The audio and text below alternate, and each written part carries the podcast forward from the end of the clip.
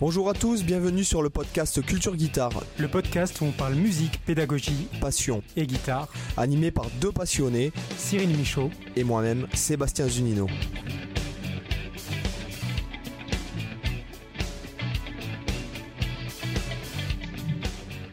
Hola hola chicos, euh, j'espère que vous allez bien. Bienvenue sur le podcast Culture Guitare, le podcast qui vous aide à devenir un meilleur guitariste que vous-même. Cyril, comment ça va? Ah bah, la forme, la forme. Moi je vais bien, il fait, je, suis bien, bien installé et je suis plein d'énergie. Ah bah super. Aujourd'hui on a un, invité et pas des moindres. Il s'agit de Monsieur Pierre Journel. Bonjour Pierre. Eh bah bonjour Seb, euh, bonjour euh, Cyril. Comment est-ce que ça va bien euh, tous les deux? Tu, ah, tu viens, Pourquoi tu m'as pris la Je voulais te la, je, voulais te la sortir parce que je me suis dit ah, bon. mais c'est copyrighté ça, c'est pas possible. Donc, euh, comment. Bon, bah écoute, moi, ça va très très bien. Ça va de fort à très fort. Euh, et toi-même ah bah écoute, euh, très très bien. C'est marrant, j'ai un peu l'impression d'être dans Inception, parce que pas plus tard que tout à l'heure, j'étais en train d'écouter l'épisode que vous avez publié ce matin, et là je suis en train de vous parler, et donc je suis dans un épisode que moi-même je vais m'écouter dans le futur, tu vois, là, ça, ça ouvre des, des, perspectives. Je pense qu'on a créé un trou dans, la faille spatio-temporelle, là, immédiatement. Hein. Bah écoute, euh, ouais, ouais, oui, bah, c'est, euh, oui, oui, oui, c'est, c'est pas mal. je sais pas quoi te dire. Euh, je sais pas quoi dire. Là, tu as, tu as tourné le cerveau là. tu non, non, tu m'as séché parce que je, voulais te répondre que bon, bah, après avec les multivers et tout, c'est pas bien, c'est pas bien grave que si, si, jamais on ouvre une brèche dans l'espace, dans l'espace temporel. bah ouais, Peut-être que dans un monde parallèle, on t'a déjà interviewé en fait. Bah en fait, oui. Si les gens nous écoutent après, euh, vous m'aurez déjà interviewé, effectivement. Donc, tu vois, on s'en sort pas. Hein. Ah Peut-être que dans un autre monde parallèle, c'est moi, Pierre Journel. c'est ça.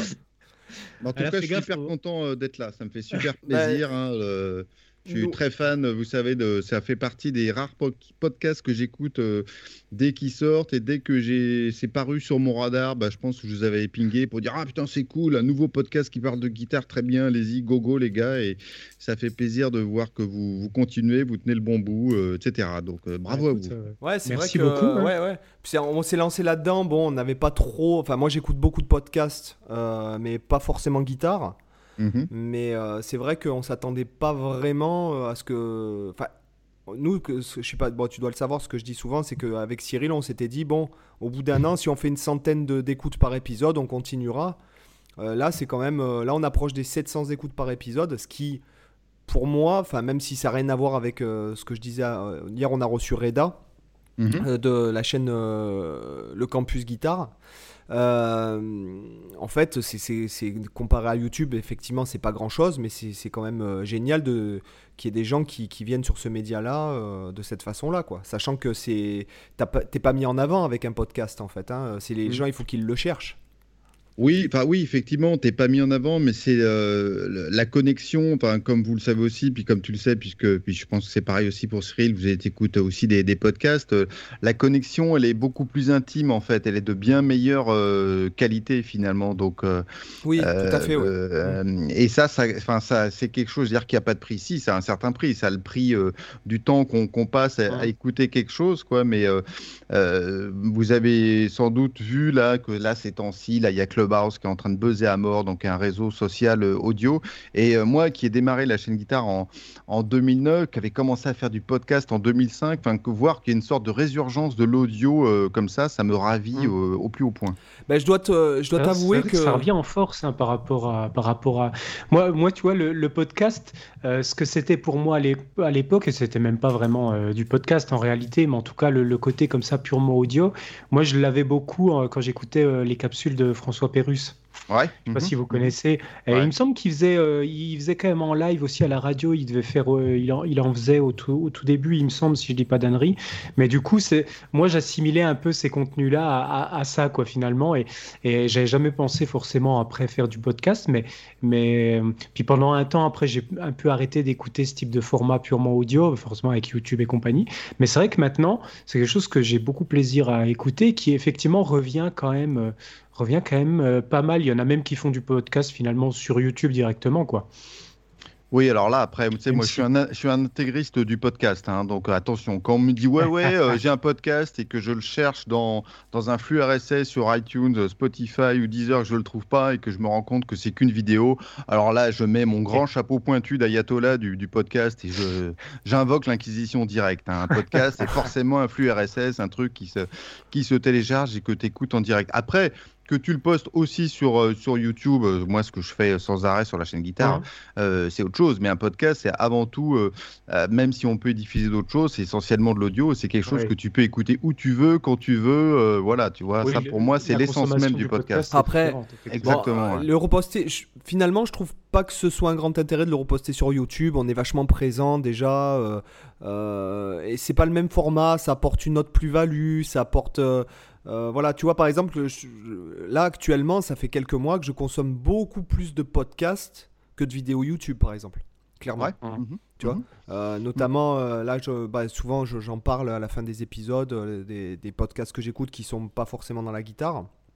Mais euh, je trouve que tu peux faire autre chose en même temps. Tu peux faire ton sport, tu cours. Ah, ben carrément, bien sûr. Euh, non, quand, quand, je dis euh, reposter, c'est moi, comme vous, comme vous savez, sur la chaîne guitare, je fais beaucoup de vidéos. Donc, il y a, en fait, aujourd'hui, depuis des années maintenant, hein, quand je poste un podcast, en fait, c'est une version audio d'une interview que elle, j'ai tournée en vidéo et qui, elle, est disponible sur YouTube. C'est ça que je veux dire. sinon, poster un podcast audio sur YouTube avec une image fixe, alors là, par contre, là, je comprends même pas le concept, tu vois. Enfin, je comprends techniquement ce que c'est, mais je, je vois pas l'intérêt, effectivement. Oui, bah, c'est pour le référencement, hein, c'est tout. Hein. Voilà. Ouais, est-ce que ça sert à quelque chose? Je sais pas. Après, c'est vrai que techniquement, ça n'a pas d'intérêt, euh, autant faire un flux audio uniquement. Bah d'ailleurs, je me, je me demandais, euh, qu'est-ce qui qu'est-ce qui t'a amené, toi, à aller vers ce format, justement, euh, podcast? Tu disais que tu as débuté à peu près en, 2000, en 2005, c'est ça? Alors, attends, euh, alors je te coupe, Cyril. Moi, je, vais, je, je, voudrais poser une question à Pierre avant tout ça, parce que je pense non, que. c'est moi qui commence. ça, ça, va, on va, on va en fait arriver à ta question, en fait. Et moi, c'est la question. je pense que. Bon, moi, je le sais. Je pense que certains le savent. Mais je pense que peut-être que les gens qui écoutent notre podcast euh, régulièrement euh, ne savent pas ou ne connaissent pas donc la, chaîne guitare. Bon, Pierre est, euh, a un média qui s'appelle la chaîne guitare, donc il y a c'est du journalisme guitaristique, hein, si je voilà voilà. Et en fait, bon, Pierre a un site internet où, il, où, il, publie en fait des vidéos, des interviews de grands guitaristes, des masterclass de grands guitaristes. Il fait du test de matos, il a un showroom. de toute façon, il va nous parler de tout ça. Moi, la première question qui me euh, donc qui me vient, c'est euh, comment es-tu venu euh, Parce que je sais que tu viens de la vie entre guillemets civile, c'est-à-dire avec un job normal, traditionnel. Mhm. comment es-tu arrivé à créer la chaîne guitare Voilà. Alors, euh, écoute, euh, moi j'ai commencé à jouer de la guitare quand j'étais euh, tout petit, quand j'avais 13-14 ans, donc c'est-à-dire il, y a 40 ans maintenant, donc ça ne rajeunit pas. Et j'ai jamais arrêté. Et j'ai toujours joué de la guitare en tant qu'amateur, amateur éclairé. Euh, après, moi, dans mon parcours euh, professionnel, il y a eu, alors j'ai fait euh, voilà, des études d'ingénieur en électronique, informatique. j'ai commencé à travailler dans le merveilleux monde du, corporate d'abord pendant quelques années. Voilà, j'étais dans les domaines très techniques, dans, le radar chez Thomson. Après, je suis retourné plus dans les télécoms. voilà, il se trouve que je me suis marié en 95 et qu'on a fait notre voyage de noces. Euh, au Québec et c'est un peu petit à petit que l'idée a fait son chemin de euh, d'immigrer là-bas. Donc on a immigré là-bas, euh, ma femme et notre premier enfant à l'époque. On en a fait deux autres sur place. Et là-bas, bah, j'ai travaillé. il se trouve que j'ai travaillé dix ans chez L'Oréal, alors que j'ai jamais travaillé chez L'Oréal en France. Et j'ai acheté mon premier iPod je me rappelle très bien, c'était Noël 2004, donc c'était les gros iPods blancs avec un disque dur euh, à l'intérieur. Mm. Et ça, honnêtement, euh, moi, Steve Jobs, il a clairement euh, changé ma vie, puisque finalement, entre cet iPod que j'ai acheté en 2004 et puis aujourd'hui, donc 18 mars 2021, enfin, je serais pas là où je suis, je serais pas là en train de vous parler si j'avais pas acheté cet iPod, tu vois. C'est un raccourci un peu. c'est l'achat d'une vie. non mais non mais c'est vrai hein, parce que quelques mois après bon bah j'ai découvert que il y avait des, enfin le, le, podcast avait commencé alors officiellement, je pensais quelque part en 2004, mais enfin les premiers podcasts qu'on a commencé à écouter, c'était 2005, je pense quelque chose comme ça. Et à l'époque, c'était même pas encore à l'intérieur d'iTunes. Hein. Apple n'a pas n'a supporté les le, enfin, les podcasts via son logiciel que quelques années après quoi. Il fallait installer un logiciel sur son ordinateur pour télécharger le MP3 et le mettre sur son iPod. Il hein. fallait vraiment être euh, motivé. Et donc, bref, moi je m'étais toujours dit, euh, enfin, étant donc euh, guitariste, ingénieur, j'ai toujours aimé bidouiller l'audio. Je me suis dit, putain, mais c'est génial, un truc on peut bidouiller de l'audio et puis diffuser des choses comme ça. On écoute des émissions quand on veut. Donc, j'avais démarré un podcast qui s'appelle toujours d'ailleurs le, le, PCC. Donc, c'était le podcast de la cabane au Canada où je chroniquais notre immigration sur place. Donc, euh, je me promenais avec un micro euh, dans, dans, la rue ou euh, au Festival de Jazz de Montréal ou Francophonie ou je sais pas, quand on allait se promener, quand on allait voir les baleines dans le, dans le Tadoussac, etc., enfin dans le Saguenay. Mmh. Et puis, donc ça, ça a duré pas mal de temps. C'est un podcast qui existe toujours, mais sur lequel je poste beaucoup moins. Et je m'étais dit, ça serait top de faire un podcast qui parle que de guitare, parce que le podcast, c'est un média qui est canon pour adresser euh, un, public de niche, puisque justement, bah, c'est que les gens qui le veulent, qui l'écoutent, quoi. Tu vois, si, si t'aimes pas la guitare, t'écoutes pas Culture Guitare, quoi. Tu vois, c'est aussi simple que ça. Hein. donc, euh, et euh, c'est que une fois qu'on est rentré en France, c'était donc Noël 2008. Donc tout début 2009, je me suis dit tiens, allez, j'ai un peu de temps parce que moi j'avais pas recommencé à bosser tout de suite je me suis dit, tiens, allez, je lance euh, la chaîne guitare, euh, voilà. Et donc, mais à l'époque, j'avais aucune arrière-pensée hum, euh, de, d'en faire un, boulot à temps plein. Donc c'est quelque chose que j'ai lancé, que je faisais euh, euh, soir et week-end. Je pensais péniblement pouvoir poster une émission par, par, par mois. Et en fait, assez rapidement, j'en ai posté une par semaine.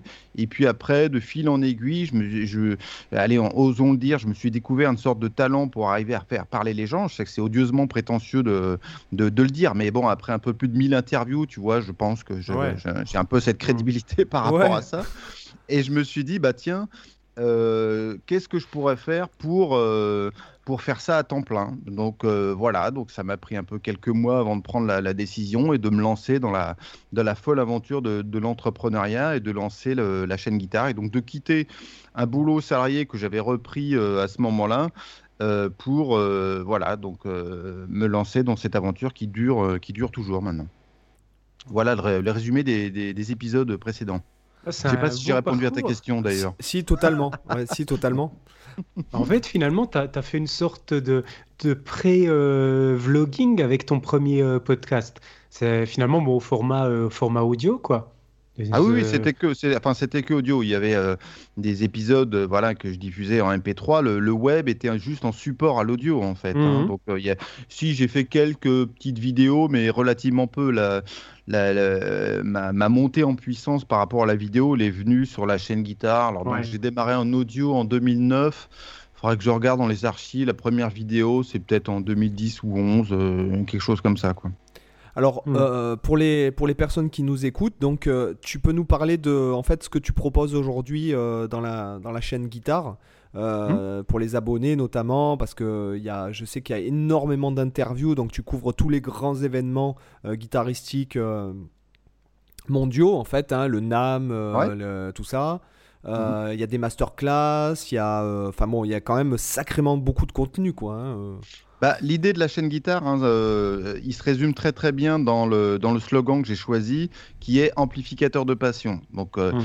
euh, moi, je suis à l'origine ni journaliste de formation, ni musicien professionnel. Je suis avant tout un passionné de, de, de guitare. Comme je viens juste de l'expliquer, donc au début, j'avais démarré ça, c'était un podcast, voilà, et c'est après de, que je me suis dit, tiens, hum, j'adore faire ça, il y a des gens qui écoutent ça, il y a vraiment un, un besoin d'adresser ça. Donc, et j'ai toujours voulu en fait couvrir euh, non seulement tous les styles de, de, musique, hein, donc euh, sur les mille et quelques interviews que j'ai déjà réalisées, euh, j'ai fait dans tous les styles, donc du classique au métal, blues, rock, jazz, manouche, voilà, il y a vraiment la, totalité, mais aussi tous les axes du merveilleux monde de la guitare. Donc bien sûr beaucoup d'interviews de musiciens, mais aussi des interviews de, de luthiers, de fabricants d'amplis, des visites d'usines. quand hors pandémie, quand il y avait des événements, bah, moi je faisais facilement entre 10 et 15 déplacements par an sur les salons. Alors ça peut être la grosse armada, comme effectivement le, le Winter Nam, le, le Music Messe, le, le, Guitar Summit. Euh, même en 2019, je suis allé au Japon couvrir un, un, salon, ou aussi tous les salons en France, donc que ça soit euh, euh Issoudun ou le Guitar au Beffroi qui s'appelle maintenant le Paris Guitar Festival. Ou... Et il y a même trois mmh. ans où j'ai été euh, organisateur du Salon des Luthiers dans le festival Guitare de Puteaux qui a eu lieu, donc que j'ai organisé en 2017, 18 et, 19. Et effectivement, le pitch, en fait, le, le, principe de la chaîne guitare, c'est souvent comme ça que je le présente, c'est d'être un peu le Netflix de la guitare. Donc les gens payent leur abonnement, donc ça commence à 6 euros par mois pour accéder à la totalité du contenu. Donc il y a environ 1500, euh, 1800 euh, vidéos, quelque chose comme ça. Donc comme tu l'as dit, effectivement, euh, beaucoup d'interviews, des tests de matos, des reportages, quelques replays de, de masterclass. voilà. Et puis il y a une deuxième vitesse. Quand les gens prennent la formule à 10 euros par mois, non seulement ils accèdent au contenu, mais ils accèdent aussi au forum qui permet de discuter avec les autres abonnés de, de la chaîne guitare sans avoir le, ce qu'on retrouve malheureusement trop souvent sur les forums privés où les gens passent plus de temps à, à s'échanger des noms d'oiseaux, démarrer des guerres de chapelle et autres euh, concours de caquettes. Quoi. On n'a pas de, mmh. il n'y a pas ce problème-là. C'est garanti, par exemple, 100% sans troll. Tu vois, de, depuis des années que je fais ça, j'ai jamais viré quelqu'un de la chaîne guitare, j'ai jamais modéré un, un, message. Tu vois, alors on n'est pas d'accord sur tout et c'est tant mieux. Hein. C'est ce qui fait un peu la, la, la, richesse du débat et de l'échange, hein, bien sûr. Mmh. Hein. mais euh, moi, il n'y a rien qui me fait plus kiffer que quand les gens me disent Ah, mais c'est génial, euh, depuis que j'écoute la chaîne guitare, je joue plus de, de mon instrument j'ai découvert tel et tel truc, euh, je fais des achats un peu éclairés. Alors j'avoue, humblement ou pas, que je fais dépenser pas mal d'argent aux gens parce qu'effectivement, je, je, conseille euh, les gens. Euh, moi, étant la chaîne guitare, hein, c'est un média donc qui est 100% supporté par les abonnés. Moi, j'ai pas d'annonceur, j'ai pas de pub. Mes vidéos sur YouTube ne sont pas monétisées. Je veux absolument pas qu'elles soient monétisées. Donc, euh, la seule dépendance que j'ai, en fait, c'est par rapport aux abonnés. Donc, c'est aussi simple que si je fais du contenu merdique, bah, les gens ne s'abonnent pas ou se réabonnent pas. Si mmh. je fais du contenu qui est de qualité, les gens continuent d'être là. C'est pour ça que je prends l'image de Netflix parce qu'en général, les gens pigent bien que, un, c'est payant, et deux, qu'ils vont trouver des choses qu'ils ne trouvent pas euh, par ailleurs. Quoi. Voilà. Bah, super, quoi. Super, mhm. euh, super intéressant. Euh, oui, c'est un peu. C'est, c'est, je savais pas qu'il y avait le forum, le, forum aussi à l'intérieur, quoi. C'est vrai que c'est intéressant, quoi. C'est un peu un réseau même social du guitariste, quoi, hein, du guitariste francophone. Oui, c'est ça, c'est juste une communauté fermée dans le sens où il faut payer pour y rentrer, mais voilà, et euh, on s'y retrouve allègrement. Moi, évidemment, dans le forum, j'y poste aussi beaucoup d'informations, mais il y a beaucoup d'échanges entre abonnés, et moi, je cultive beaucoup cette partie-là. Ça fait vraiment partie de l'ADN de la chaîne guitare. Encore une fois, je reviens au slogan amplificateur de passion, de, d'avoir ces échanges. Moi, je réponds à, à tout, à tout. Hein. Je réponds à tout. Hein. C'est pas compliqué. Tous les mails, tous les commentaires, etc. Évidemment, c'est encore plus le cas sur le forum où on a cette qualité et puis, mmh. j'essaye aussi d'être acteur de, euh, du monde de la guitare. Euh, c'est une formule que je rabâche aussi beaucoup. J'essaie de faire partie de la solution euh, plus que du problème. Donc, je suis très content, évidemment, de de faire des interviews de, de méga stars quand j'ai l'occasion de le faire, tu vois, de, de, Sylvain Luc à, à Steve Vai en passant par euh, Louis Bertignac, euh, enfin Paul Gilbert, euh, Jean-Michel Cachedan, enfin tu vois, mmh. j'en passe et des meilleurs, comme des interviews de, de musiciens dont j'ai découvert la musique 15 jours plus tôt parce que j'ai mmh. reçu le CD et que j'ai kiffé à fond. Et ça, cette, je revendique absolument cette, cette variété. Moi, je suis pas la chaîne métal, je suis pas la chaîne je suis pas la chaîne lutherie, c'est la chaîne guitare avec euh, donc dans toutes ses dimensions. Et ça, pour moi, c'est hyper important. Et je pense que c'est ça que les gens aiment bien. Et, très souvent, j'ai des feedbacks. Les gens, je sais par exemple, qui sont très orientés, je sais pas quoi, euh, métal ou acoustique, ils me disent Ah, mais j'ai écouté l'interview de tel et tel musicien, euh, ça m'a super intéressé, dans un style qui est complètement différent parce que la, la valeur universelle qui nous unit en tant que guitariste, bah, c'est justement la guitare. Et donc, mmh. ce côté échange et couvrir, encore une fois, tout, tout le monde de, la guitare. Et, je, moi, je m'empêche pas, par exemple, aussi d'interviewer plusieurs fois un musicien au, fur, au fil des, des, interviews qui. au fil, de des albums. Oui, et au fil de, sa carrière, si tu veux. Hein, mm. euh, Sylvain Luc, je sais que tu es super fan. Euh, Seb, je l'ai reçu il y a quelques semaines ici au showroom. Bah, j'ai pris une claque monumentale. Encore une fois, c'était la troisième fois que je le rencontrais. C'était guitare à la main. Enfin, tu vois. Puis en plus, il y a un lien, un peu de, confiance qui s'est établi parce que euh, je me rappelle une fois, si je peux citer anecdote, j'avais interviewé euh, Birli Lagraine. Et puis, alors, euh, il me vous voit. Alors, ce qui est assez rare, parce que très souvent, euh, le temps qu'on se dise bonjour, le mec euh, réalise qu'il parle à un autre guitariste. Donc, en fait, entre guitaristes, on se tutoie en fait très vite. Et donc, il me vous voit d'un bout à l'autre de l'interview. Alors, moi, pas de problème. Je, l'ai vous voyé. Et puis, donc, à la fin de l'interview, il venait de sortir son album un peu fusion qui s'appelle Transition, je crois, quelque chose comme ça, qui était super bien. Et donc, j'arrête l'enregistreur, etc. C'était qu'en audio à l'époque. Il me dit ah, c'est bien parce que euh, vous avez écouté l'album. Alors là, j'ai eu un silence. je me suis dit, comment ça, j'ai écouté l'album? Enfin, tu vois, ça, me paraissait évident. Bah, c'est une évidence. oui, c'est la base. Quoi, et, en fait, il me disait, bah oui, mais non, parce qu'en fait, euh, ça arrive des fois que tu tombes, c'est un peu le, le responsable de la rubrique des, chiens écrasés qui vient te voir et dit, bon, alors, vous jouez de quoi? Enfin, tu vois. Et, euh, ah ouais, d'accord. ah ouais, ouais, non, mais c'est ça. À et, quoi. et donc, du coup, euh, bah, après, puis je l'ai réinterviewé par la suite. Donc, du coup, ce lien, enfin, vous pouvez imaginer évidemment que des des gens comme euh, euh, Sylvain Luc ou des mégastars internationales comme Steve Vai, ils, en ont fait des centaines des interviews. Tu vois, alors des fois, faut que tu arrives, faut que tu montres un peu de, quoi tu es capable, tu montres un peu de, que tu sais de, quoi tu parles. Et à partir du moment où tu as montré ça, tu vois, moi je suis persuadé que la troisième interview que j'ai faite de Sylvain Luc, elle était bien meilleure que la première que j'ai faite de, lui. C'était d'ailleurs à Montréal pendant le festival de jazz, tu vois. Hmm. Parce que le lien de confiance est un peu établi, euh, on se connaît, on s'est croisé sur plein de concerts, etc. Et donc ça, c'est euh, ça, c'est un vrai régal. Et moi, c'est vraiment ce que je fais. Hein t'es un peu, euh, enfin, je veux dire, t'es es un peu un centre névralgique, je veux dire, parce que tu, euh, forcément, comme tu, tout, tout le monde après se connaît, tout le monde se croise, tout le monde sait qui c'est euh, la chaîne guitare, Pierre Journel, enfin, que qu'on fasse, comme tu disais, bon, tu fais la lutherie, tu fais le, matos, tout le monde se découvre grâce à tout le monde aussi. Tu, vois ce que je veux dire? Tu, En fait, tu, tu comment dire, tu relais un peu les euh, les, les, comment dirais-je les, les euh, enfin le, le, tu fais de la pub un peu à tout le monde finalement tu fais connaître découvrir à tout le monde moi il y a grave de trucs que j'ai connus euh, grâce à toi notamment mmh, bon mmh. par exemple Steph et Lena tu vois ouais d'accord voilà par exemple pour, pour Lena Guitar Effect oui oui voilà. Mmh. Voilà. Ah bah, après, moi, y a, quand, quand, encore une fois, quand les gens me disent Ah bah tiens, j'ai découvert tel et tel artisan ou, ou telle et telle marque, ou tiens, quand tu as visité l'usine à tel endroit, je trouvais ça vachement intéressant, ou euh, Ah bah tiens, ça a nourri ma réflexion sur euh, euh, ce que j'enregistre ou ce que j'écoute, etc. Voilà, je reviens encore une fois au slogan si l'amplificateur de passion il fonctionne, parfait, c'est que ma mission sur Terre elle est remplie et, je suis hyper content de, de ça. Et pareil, quand il y a des événements qui se créent ou quand il y a un podcast qui se lance, euh, j'allais sûrement pas dire ah putain culture guitare ouais d'accord attends moi ça fait 10 ans que je fais du podcast les gars. Bah non euh, euh, au contraire j'étais le premier à dire génial un, podcast de plus qui parle de guitare mais amen quoi tu vois alléluia allons-y allons-y gaiement quoi.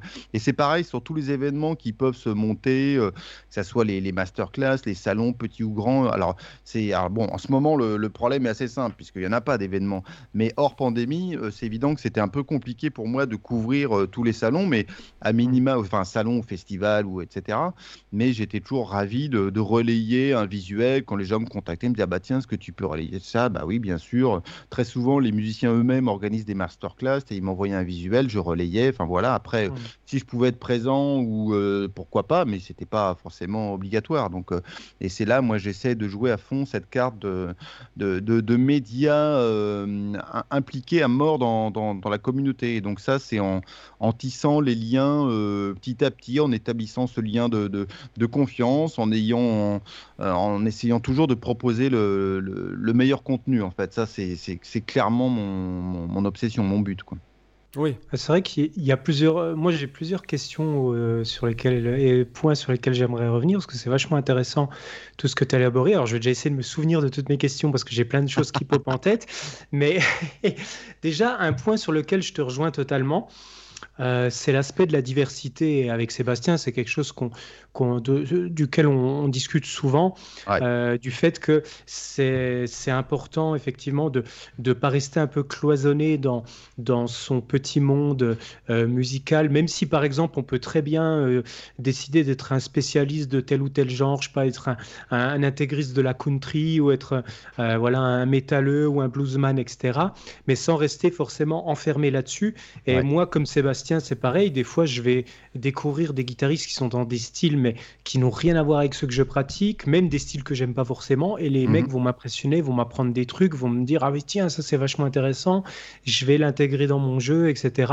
Et du coup, c'est vachement important, effectivement, ce que tu disais, le fait de proposer comme ça des interviews de, de musiciens de tous les horizons, parce qu'on apprend aussi énormément. Et aussi, ce qui est aussi important, c'est notamment de, de, pouvoir voir aussi des interviews de, et de découvrir des choses qu'on n'aime pas. Parce qu'on apprend aussi beaucoup des choses qu'on n'aime pas. Qu'on pense qu'on n'aime pas. On hmm. pense qu'on n'aime pas, mais aussi hmm. celles qu'on vraiment où on n'aime vraiment pas et qu'on est hmm. sûr qu'on n'aime pas, même avec le, temps. Parce que euh, quand on, quand on voit les points de vue, par exemple, des, euh, c'est aussi l'intérêt des débats, quand euh, justement, on, je sais pas, tel genre nous plaît pas, mais qu'on va écouter un guitariste qui donne son point de vue sur le genre, comment il, comment il conçoit la musique par rapport à ce genre-là, quelle est sa vision du monde musical, euh, même si on ne la partage pas, il y a toujours à apprendre justement de sa vision, ne serait-ce que par opposition, de se dire, OK, lui voit les choses comme ça, mais moi, je suis pas d'accord avec lui sur tel point, sur tel point, c'est pour ça que je ferai pas comme ça, comme ça, mais plus comme ça. En fait, ça peut aussi nous, euh, nous aider à nous définir nous-mêmes, tu vois, de, par, euh, c'est un peu tout ce qui se passe, tout ce qui s'est passé avec la musique contemporaine, par exemple, pour, pour un exemple, le serial qui est arrivé, les minimalistes qui se sont mis en opposition par rapport à ça, les spectros euh, qui sont arrivés, etc. Donc toujours des écoles un peu des esthétiques différentes qui vont s'opposer et dire non, eux ce qu'ils font c'est de la merde, moi c'est comme ça qu'il faut faire. Je schématise mm. évidemment, hein, mm. Mm. Beaucoup plus réfléchi que ça, mais en tout cas voilà, déjà une remarque là-dessus, c'est que ça je trouve ça très positif effectivement, et peut-être sûrement beaucoup plus intéressant que d'avoir niché sûrement sur un seul, un seul écosystème sur lequel tu tournerais en rond.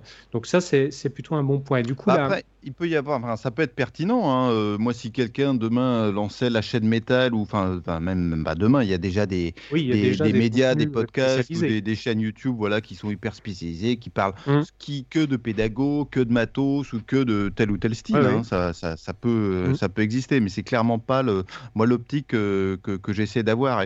Euh, juste attends, je, je, je, je, te, repasse la parole tout de suite. Moi, je sais qu'il y a des séquences que j'adore dans votre podcast, c'est quand vous dites ah bah tiens, moi j'adore tel et tel musicien, euh, ouais, tel morceau, c'est vachement bien. En général, 9 fois sur 10, j'arrête le podcast, je vais écouter le morceau en question, tu sais, pour avoir la mmh. référence, et ensuite je reviens.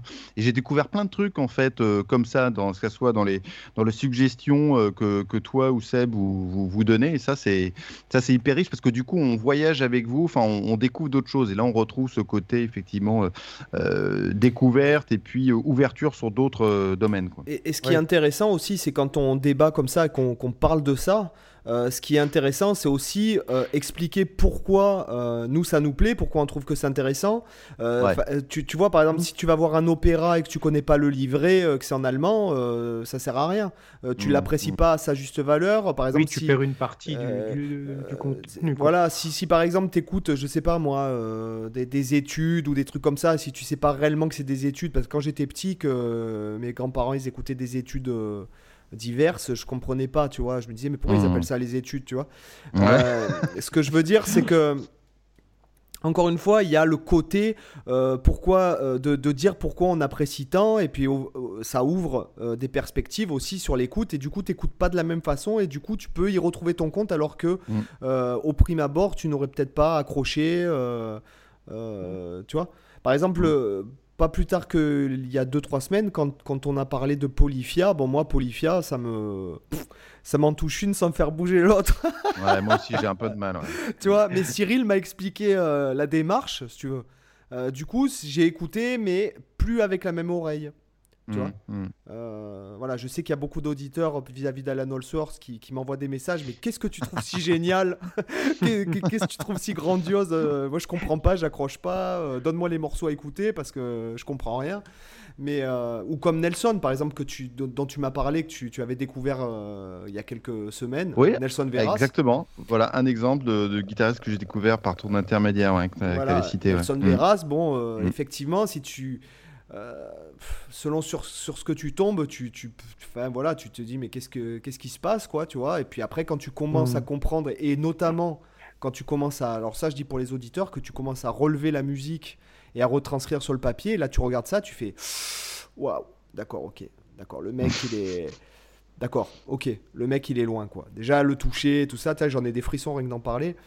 mais mais euh, voilà, c'est que des fois, peut-être que tu ne peux pas euh, c'est comme certaines œuvres, par exemple, de Boulez. Bon, Boulez, c'est quand même vachement spécial, mais si tu sais pas à quoi se rapporte l'œuvre, euh, bon, euh, après, quand tu, tu, sais à quoi ça se rapporte. Si t'as pas de contexte, ouais, tout à fait. Voilà, c'est mm. sorti du contexte, tu dis, bon, ouais, ok, voilà. Mine de rien, euh, Boulet, c'est en train de devenir notre troisième mascotte après euh, Allsworth. C'est pas ça, c'est que. l'impression, hein, je vais pas dire, mais. Bah écoute, je vais te dire un truc. souvent. Hein. Bah, c'est pas ça, c'est qu'en fait, le mec, euh, bien que je trouve que sa musique, bon, si tu, si, tu veux, si t'es au bord, au bord du balcon, là, que tu montes sur la rambarde et que tu sais pas si tu vas sauter ou pas, si, si, on te met Boulez, tu sautes direct.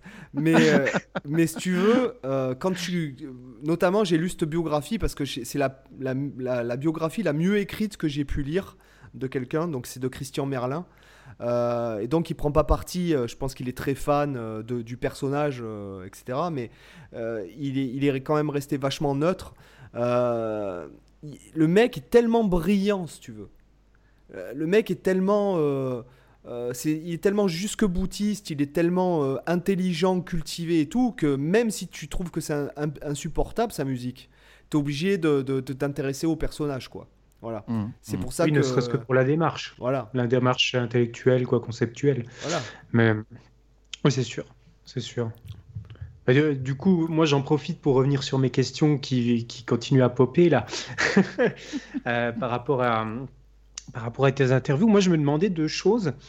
Euh, alors, il y en a une, c'est un petit peu comment comment tu prépares justement tes, interviews? Parce que comme tu le disais très bien, euh, quand tu reçois des monstres comme euh, bah, Sylvain Luc, comme Steve Vai euh, et d'autres, tu sais que les gars, ils ont des tonnes et des tonnes d'heures d'interviews derrière, mhm. derrière eux, et tu sais très bien qu'ils se sont pris les mêmes et les mêmes questions et qu'ils en ont sûrement ras-le-bol d'entendre toujours les mêmes éternelles questions. Et c'est vrai que quand on fait des interviews, finalement, la plus grosse difficulté quand tu interviews quelqu'un, bah, c'est déjà de faire des questions pertinentes, à la fois que la personne euh, se dise, OK, lui, au moins, il ne me pose pas la même question que m'ont déjà posé les 500 autres gars derrière, euh, derrière lui, et aussi euh, que celui qui écoute l'interview, euh, se disent ah ouais là il a il, a posé une question que peu de gens pensent à poser euh, que que voilà ça, change un peu de ce qu'on peut apprendre euh, habituellement quand on voit des interviews de tel ou tel guitariste.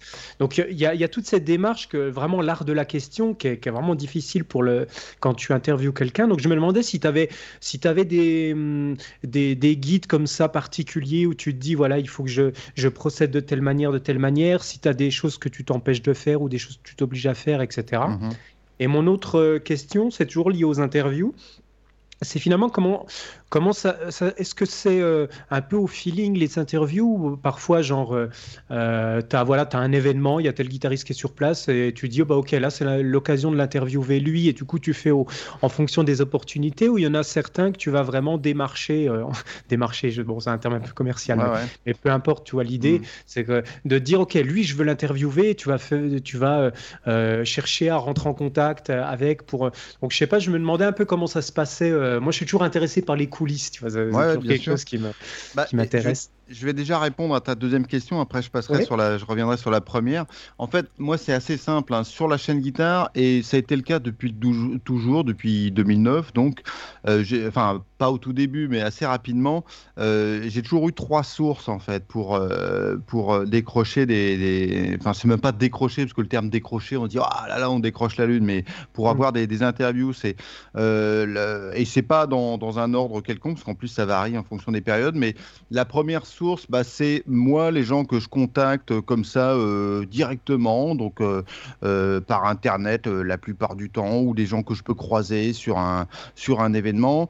Euh, la deuxième source, c'est euh, les, euh, les enfin pas les journalistes, mais les attachés de presse, au contraire, avec qui je travaille maintenant depuis plusieurs années parce que j'ai popé sur leur radar à un moment ou un mmh. autre, voilà.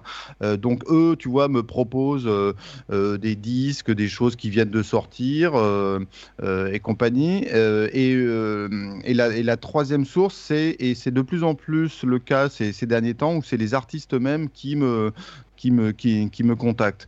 Et donc, euh, sur les deux dernières sources, donc que ce soit ce qui vient des attachés de presse ou des artistes, je fais en général toujours la même réponse c'est euh, ben, euh, envoyez-moi la musique, moi j'écoute ça et je fais mon marché dedans, quoi. Dans le sens mmh. où.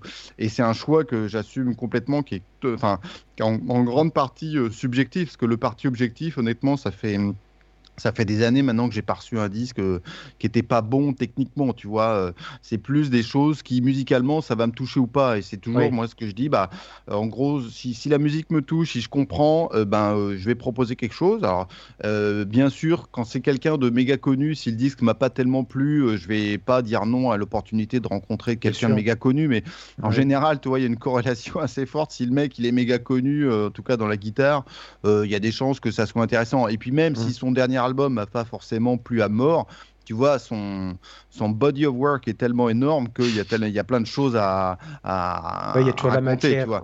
Ouais, voilà, c'est ça. Donc, ça, c'est les, les, sources et ça. Et alors, euh, ça peut arriver effectivement quand je, je suis accrédité sur un, un, festival que, bah, du coup, c'est l'occasion qui fait le larron. Tiens, il y a quelqu'un qui passe, bah, tiens, pof, tu le refais en interview. Et puis, euh, du coup, ça te permet peut-être même de toucher des gens encore plus grands, enfin, encore plus mm. connus euh, que tu n'aurais pas autrement. Tu vois, Aldi Meola, les deux fois où je l'ai fait en interview.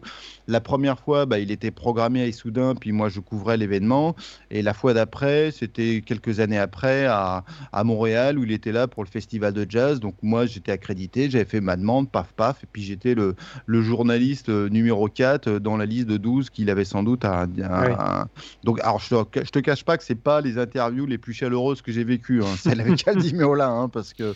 Bah, il a, euh, je, pense, je pense que c'est celui-là. Hein. Je pense que sa réputation, elle est, est justifiée. Ouais, voilà.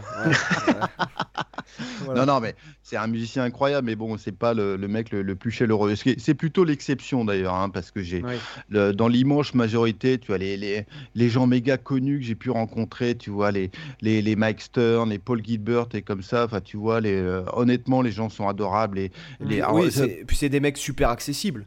Ce sont des bah, mecs... Une fois, une fois que tu es avec eux, et c'est peut-être encore plus vrai pour les, pour les Américains, parce que les Américains, ils ont cette facilité, enfin, ça fait partie du job, tu vois, de faire la, la promotion. Et, et, tu le vois aussi, les mecs qui sont rompus au, à l'exercice de l'interview. Bon, bah, des fois, toi, en tant qu'intervieweur, il faut un peu que tu te bagarres un peu plus, parce qu'il va d'abord euh, te fourguer un peu son discours marketing, comme quoi son dernier album, c'est le meilleur de sa carrière, euh, tati tata. Bon, bah, c'est normal.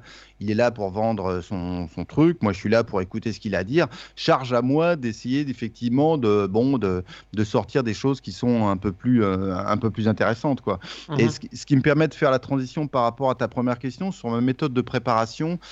Écoute, euh, ça dépend les. Non, ça dépend pas en fait des musiciens, parce que j'écoute toujours, euh, on va dire dans la catégorie musicien, j'écoute toujours la musique avant de, faire une interview. Alors pour des gens qui sont très connus, il y a de fortes chances que la musique, je la, connaisse déjà. Pour les gens dont soit que je connais pas, parce qu'il y a encore beaucoup de musiciens que, que, que je connais pas, bah, j'écoute le dernier album s'il y a une actualité brûlante, ou tu vois, j'essaie de, de, me documenter. Et puis euh, encore une fois, comme moi j'ai créé la chaîne guitare au départ, c'était par pure passion pour, pour la guitare, euh, je pose les questions dont j'ai envie d'entendre les réponses. Quoi. Donc, euh, j'essaie de comprendre en fait quelle a été leur formation, qu'est-ce qui a fait dans leur vie de musiciens qui sont devenus les musiciens qui sont, les rencontres qu'ils ont eues, tu vois, leur approche, comment ils composent. Donc ceux qui connaissent mes, mon travail, les, les interviews, qui les écoutent en podcast ou qui sont abonnés, qui les regardent en vidéo, on retrouve un schéma, tu vois, qui est assez, qui est assez, qui est assez stable. Après, l'exercice, là où c'est, enfin, je pense, très difficile, au risque de ne pas paraître très très modeste, hein, euh, c'est de d'écouter son interlocuteur et euh, de savoir, euh, de décider, mais as, en général, tu as une fraction de seconde à décider si tu rebondis sur ce qu'il vient de te, te dire euh, parce que tu dis ah bah tiens il y a un truc super intéressant qui vient de dire, il faudrait qu'on aille creuser. Alors oui, on va dérailler un peu du, du squelette de l'interview, mais on s'en fout, tu vois. C'est pas. Euh, moi c'est là où j'utilise à fond le levier que j'ai sur euh, sur la chaîne guitare, c'est que moi je quand un musicien me parle pendant une heure et demie, je publie une heure et demie, tu mmh. vois. J'ai pas à rentrer dans un format de trois minutes où il y a une peau de banane toutes les cinq secondes et tac tac, tu vois, une gonzesse à poil, tu vois. Enfin, je mmh. fais pas, euh, je fais pas du, contenu court. Donc, euh, euh, alors je demande toujours évidemment combien de temps les gens ont quand on démarre une interview. En général, la plupart c'est 20 minutes, une demi-heure, mais ça m'est arrivé de faire des interviews qui duraient une heure et demie. Il n'y a pas très très longtemps, j'avais reçu Axel Bauer, il est venu, je pense que ça a duré une heure, une heure et demie. Nono mmh. de Truss, ça a duré une heure et demie. Bon, bah, j'ai publié ça en, trois fois une demi-heure. Si la personne euh, te donne, euh, tu vois, des choses sur lesquelles tu peux rebondir, etc., euh, c'est faut, faut, trouver l'équilibre. Et puis il y a des fois, il faut aussi avoir les, les coronesses d'interrompre la personne, ou mm. tu sais qu'il est en train de dérailler sur un truc, soit qui n'a rien à voir avec la musique, ou tu vois, où c'est un sujet où, le,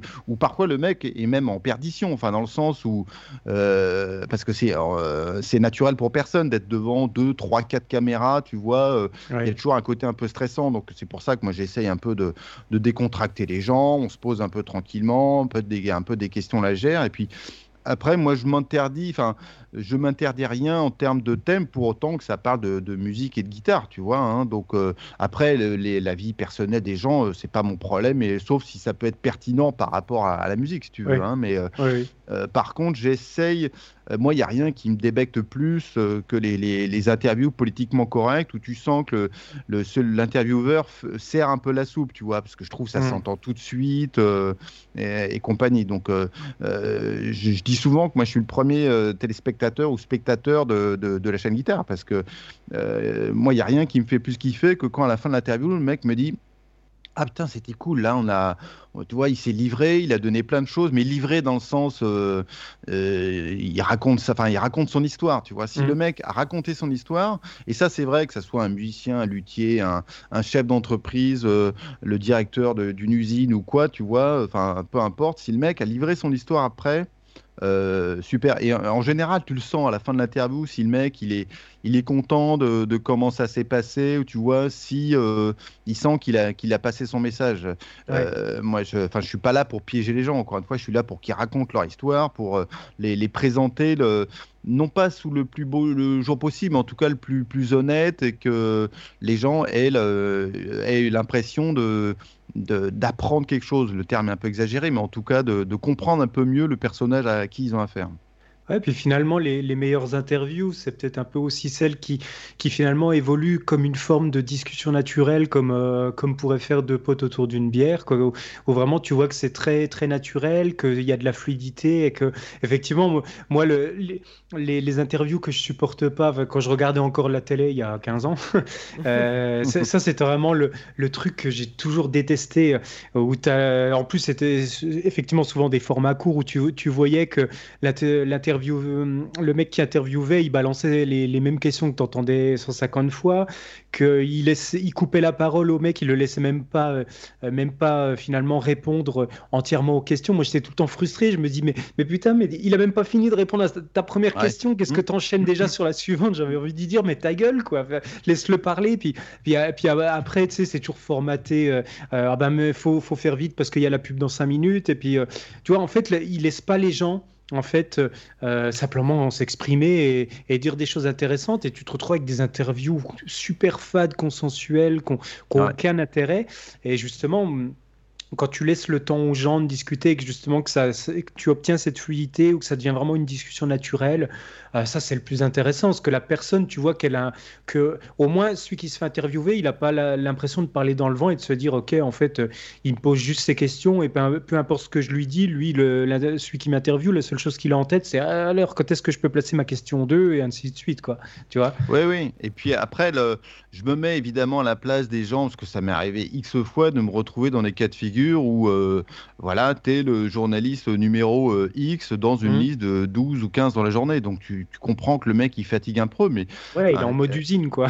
voilà, c'est ça. Mais après, euh, moi je me place toujours dans le rôle où bah, c'est le, le, boulot de l'intervieweur de de, de, faire qu'au moins, même si tu as très peu de temps euh, euh, de, disponible, et eh ben écoute, tu fasses du, bon boulot dans le temps qui t'est imparti. Hein. C'est là où, bah moi évidemment, je préfère faire du, contenu de, format long, mais quand on te dit, bah écoute, tu auras 10 minutes avec cette réunie, bah tu, tu prends bah, tes 10 minutes avec cette réunie. Voilà, tu vois, tu dis, ah bah non, non, non, moi je fais juste 40 minutes minimum. bah non, donc tu sais que tu l'auras pas. Donc euh, voilà. Hein, non, puis après, quand tu, quand tu vois que la personne, effectivement, elle a, elle a 12 interviews à la suite, bah aussi, c'est vrai que euh, toi, si tu arrives à amener le petit truc différent de tous les autres et puis que tu arrives à poser la question que, auquel le, le mec s'attendait pas ou un peu rafraîchissante, bah tout de suite, ça va le sortir un peu de sa léthargie ou de se dire, allez, j'en ai stimuler, quoi. 14. Voilà, les branches, le, le pilote automatique, et là, tu arrives à lui sortir, je sais pas, une anecdote, un truc, ou euh, hop, tu vois, qui rebondit, puis tu le sens très bien dans le rythme de l'interview. Tu sens que le mec, il commence à s'animer, puis là, euh,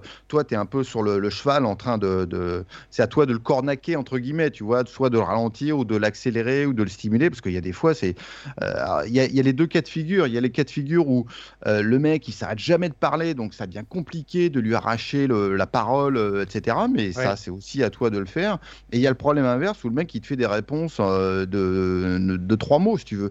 J'ai déjà eu ce cas de figure aussi où, bon, on te dit, bah écoute, tu as 20 minutes avec euh, machin, et puis euh, tu vois ton, un peu ton squelette de questions qui défile en 5 minutes, tu as déjà fait les trois quarts, tu dis, ah ouais, ok, d'accord. Bon, mm. bah, après, soit tu y arrives, eh ben, parce que le mec, tu arrives à trouver la clé, tu as trouvé la bobine.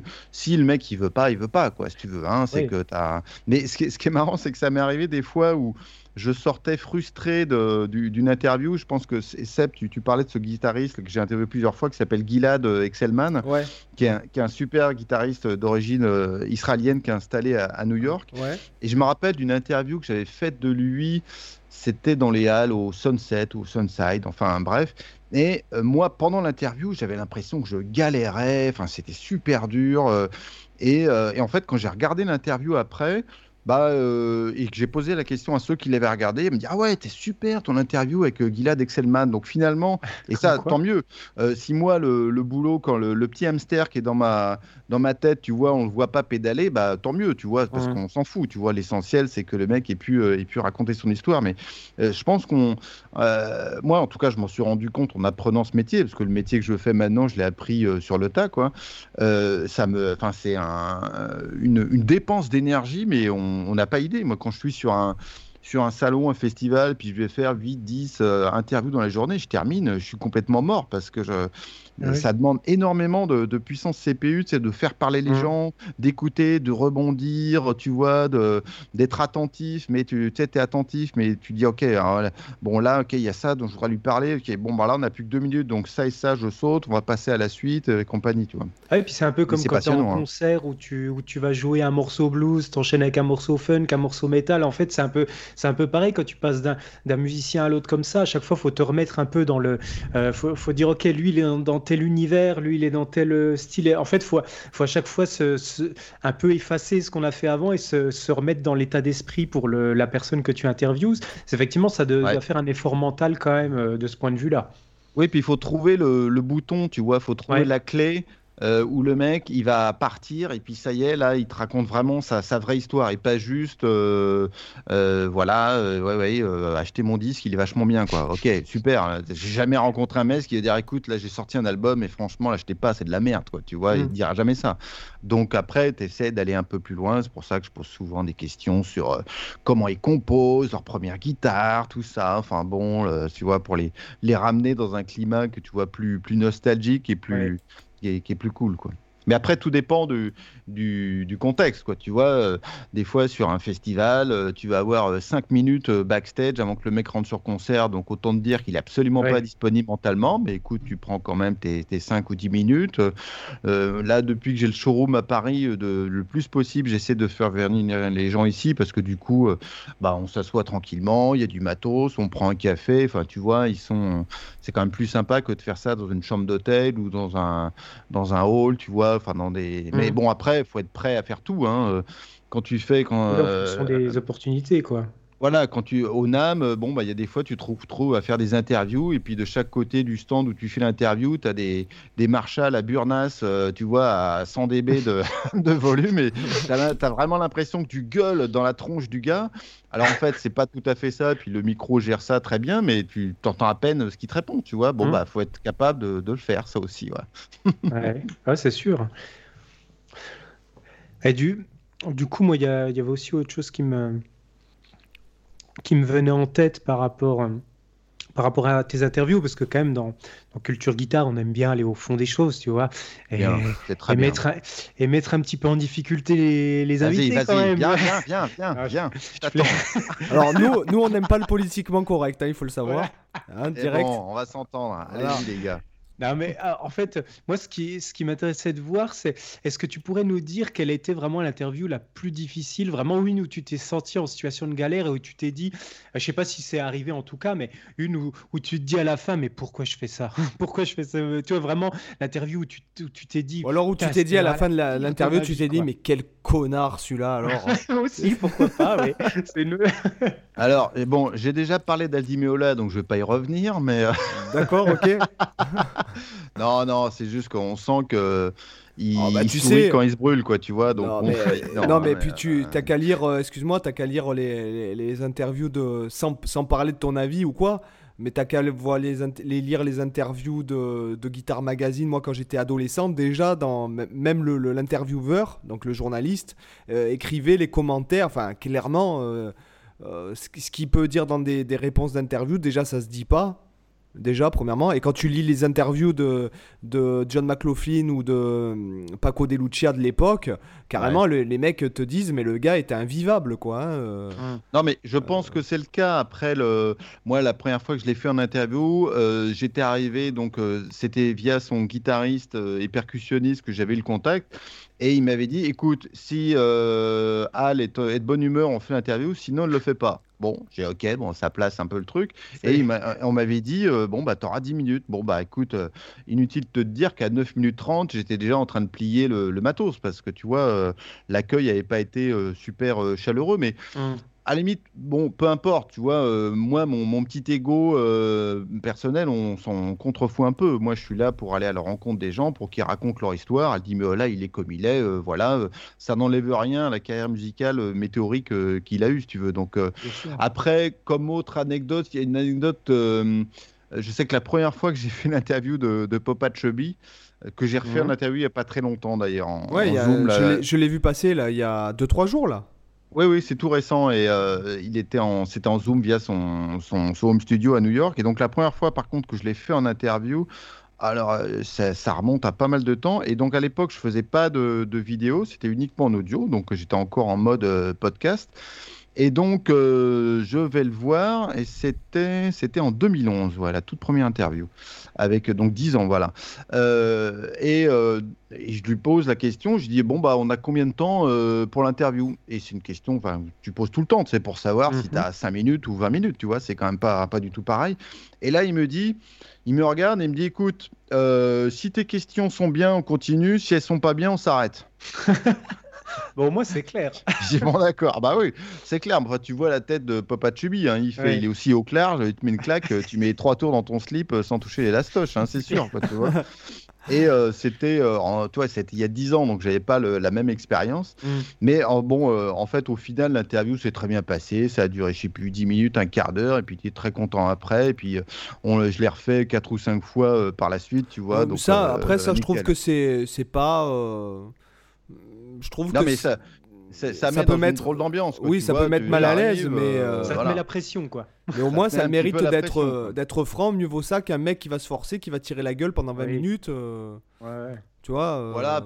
Après, le... les interviews qui sont le plus difficiles, c'est quand les gens visiblement, ils se font chier, ils aiment pas ça, quoi. Tu vois, mm. Kenny Wayne Shepherd, par exemple, je l'ai fait deux, trois fois en interview honnêtement, putain, lui, il, il, décoince pas un sourire, rien. Tu as vraiment l'impression qu'il se fait chier à tel, à tel point que tu as envie de lui dire, bah écoute, euh, honnêtement, si t'aimes pas la promo, euh, la fais pas, tu vois, parce que tu te desserres euh, plus qu'autre chose. Hein, on a le droit de pas aimer faire la promo. Hein. Je comprends très bien qu'un musicien dise, bah moi, ma vie, elle est sur scène, etc. Bon, bah, on vit néanmoins dans une époque. Il, il a l'air, puisque je me souviens que bon, j'étais vraiment jeune hein, quand, quand, il a sorti son premier album, je devais avoir une dizaine d'années, quoi. Euh, lui, il devait, il, devait avoir 19 ans. Euh, enfin, bon, bref. Euh, ça se voit que c'est un mec, c'est un musicien, il s'en fout du marketing, il s'en fout du business, il, est dans la musique, quoi. C'est comme, comment il s'appelle? Tu sais, il me fait penser à un autre, c'est Patrick, non.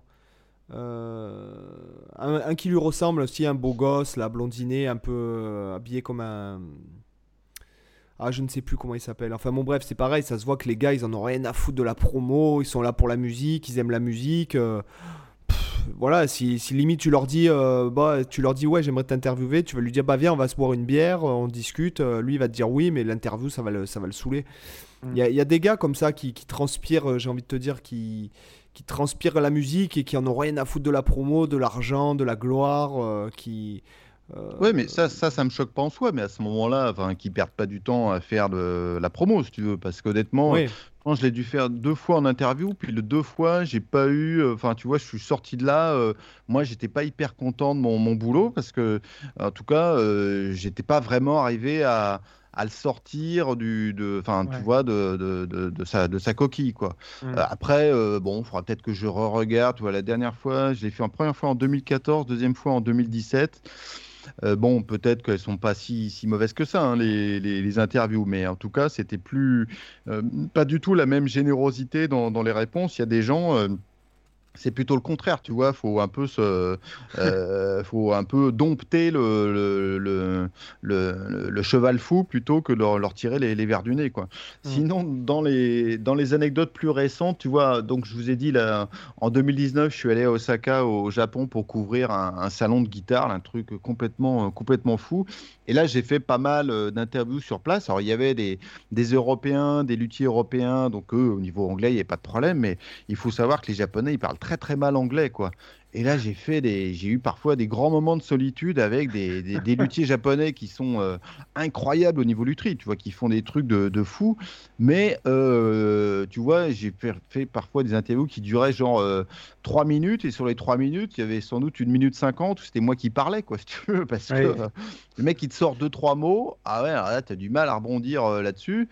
Et en plus, tu, tu, sens bien que en fait, il n'a pas vraiment compris ta question, qu'il t'a répondu à côté, quoi, si tu veux. Donc là, c'est c'est plus un choc euh, culturel. Alors le mec, il était quand même très content, hein, tu vois. Bon, puis euh, voilà, mais c'était le côté un peu euh, folklorique. Mais sinon, je pense qu'avec le avec le temps, en fait. Moi, ça m'est arrivé parfois de faire des interviews, mais de manière complètement improvisée parce que je savais pas que le mec il allait me voir. Enfin, tu vois, c'était pas prévu. typiquement sur un événement comme le NAM, euh, qui demande beaucoup de boulot en avant, en amont, euh, pendant et après. En amont, parce que tu essaies de préparer les interviews. Pendant, parce que tu t'essaies de courir partout, de voir un maximum de gens, de faire des choses. Hmm, puis après, il faut que tu publies du contenu, etc. Puis après, parce que tu as tout le travail de, montage. Et donc, c'est toujours un savant équilibre entre euh, les choses que tu as préparées et les choses que tu n'as pas préparées. Et puis, un jour, j'étais sur le stand de Ernie Ball Music Man et euh, je croise Albert Lee. Et euh, c'était mmh. à l'époque où euh, je, je m'entraînais euh, pour, je sais plus, courir un, je sais plus, je pense c'était, enfin c'était pas mon premier marathon, mais en tout cas c'est, et je, je, courais pas mal. Et donc pendant l'époque où j'étais, je, je m'entraînais pour le marathon de Paris d'ailleurs à ce moment-là. Et donc comme le, le NAM est en janvier, bah, c'était en plein dans mon programme de, de, préparation. Et donc moi je faisais des tours de pâté de maison dans Anaheim pour faire mes kilomètres dans le cadre de mon programme. Et un jour, je reviens à mon motel et je croise Albert Lee. Et donc j'étais genre short fluo, enfin enfin chemise, enfin t-shirt fluo, short, tout transpirant. Donc j'allais pas lui dire, hé Albert, on se voit demain, tout ça. Donc donc du coup je dis rien, je rentre dans mon motel et le lendemain donc je le croise sur le stand. Donc je lui demande si on peut faire un selfie. Il me dit ouais pas de problème. Je dis ah on peut faire une interview. Il me dit ouais pas de problème. Donc on a tiré deux fauteuils, on s'est assis, pof et on a fait l'interview, mais de manière mmh. complètement improvisée. Puis je lui dis ah mais je t'ai vu hier, je t'ai croisé, je rentrais de courir. Il me dit ah oui oui c'était toi avec le t-shirt rose, etc. et donc voilà, ça a été pour le coup une interview absolument pas préparée. Et puis des fois, bah, euh, faut être prêt à faire ce, genre de choses. Que ce serait dommage de, se priver de cette petite interview, euh, voilà, de manière complètement débottée. Donc euh, en général, j'essaie de préparer. Après, quand c'est des gens qui sont méga connus comme Albert Lee, tu vois, bon, euh, assez, assez vite, tu vois, tu as des questions qui, qui, te viennent et puis euh, tu vois, c'est pas, c'est, mm. jamais, c'est jamais un problème, quoi. Hein, euh, J'imagine que tu te donnes tout de suite un axe pour ton interview, tu as une sorte de fil rouge, quoi. Bah, très souvent, c'est bah, comment tu as commencé, euh, quelles sont les rencontres qui ont fait que tu as été tel et tel musicien. Après, euh, ça, ça, varie en fonction soit de l'actualité qu'il a ou euh, de, tu vois, encore une fois, typiquement au NAM, quand tu fais des interviews de, de gens sur, sur la marque, enfin sur le stand de la marque, bon, bah ok, bah tiens, ton modèle signature, tac, tac, on en mm. parle un petit peu. Et puis, et puis voilà, tu vois, il faut aussi s'adapter. Toi, tu es aussi là pour faire ton, ton rôle de, de média, même si tu veux surtout que le mec raconte son histoire et que moi c'est ce que je dis tout le temps. Hein, Après, ça, ça, dépend aussi euh, la, la, la, le nombre de fois où tu l'as interviewé, j'imagine. Tu oui, ah bah oui, voilà. bien sûr. Mm. Oui, Il y a des gens que j'ai. Tu vois, Paul Reed Smith, là, pour ne pas le citer, donc a une marque moi, que, que j'aime beaucoup. Je l'ai interviewé, je sais plus, euh, euh, cinq ou six fois. Bon, bah, c'est sûr que je lui pose des questions qui sont différentes maintenant. Hein.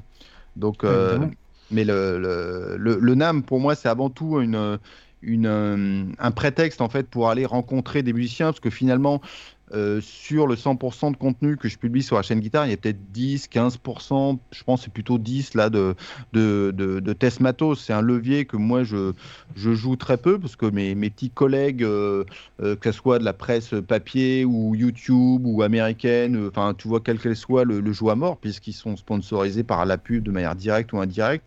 Donc mhm. du coup, moi je, je, je joue très, enfin je fais relativement peu de tests matos. Quand je fais un test matos, c'est parce que soit on m'a prêté du matériel ou euh, euh, voilà où y a je trouve qu'il y a une histoire qui est marrante à, raconter. Donc le, les, en tout cas les gros salons euh, de l'industrie comme ça, c'est pour moi, c'est effectivement des occasions rêvées de rencontrer plein de gens. Et puis là, bah là, c'est pour le coup, tu es un peu en mode euh, le couteau entre les dents, interview de combat, là, parce que faut être prêt des fois à dégainer ta caméra. Et puis, hop, tu croises quelqu'un, paf, tiens, Tim Pierce, hop, on fait un petit selfie. Et puis, l'année d'après, il se rappelle de toi. Donc, du coup, tu lui as extorqué son adresse email, tu as pu caler une interview avec elle. Ou un Pete Thorne, par exemple, Pete Thorne, je l'ai rencontré plusieurs fois. Maintenant qu'on se voit sur des salons, euh, enfin, tu vois, il n'y a pas de problème pour avoir une interview avec. Le lien de, de confiance c'est établi.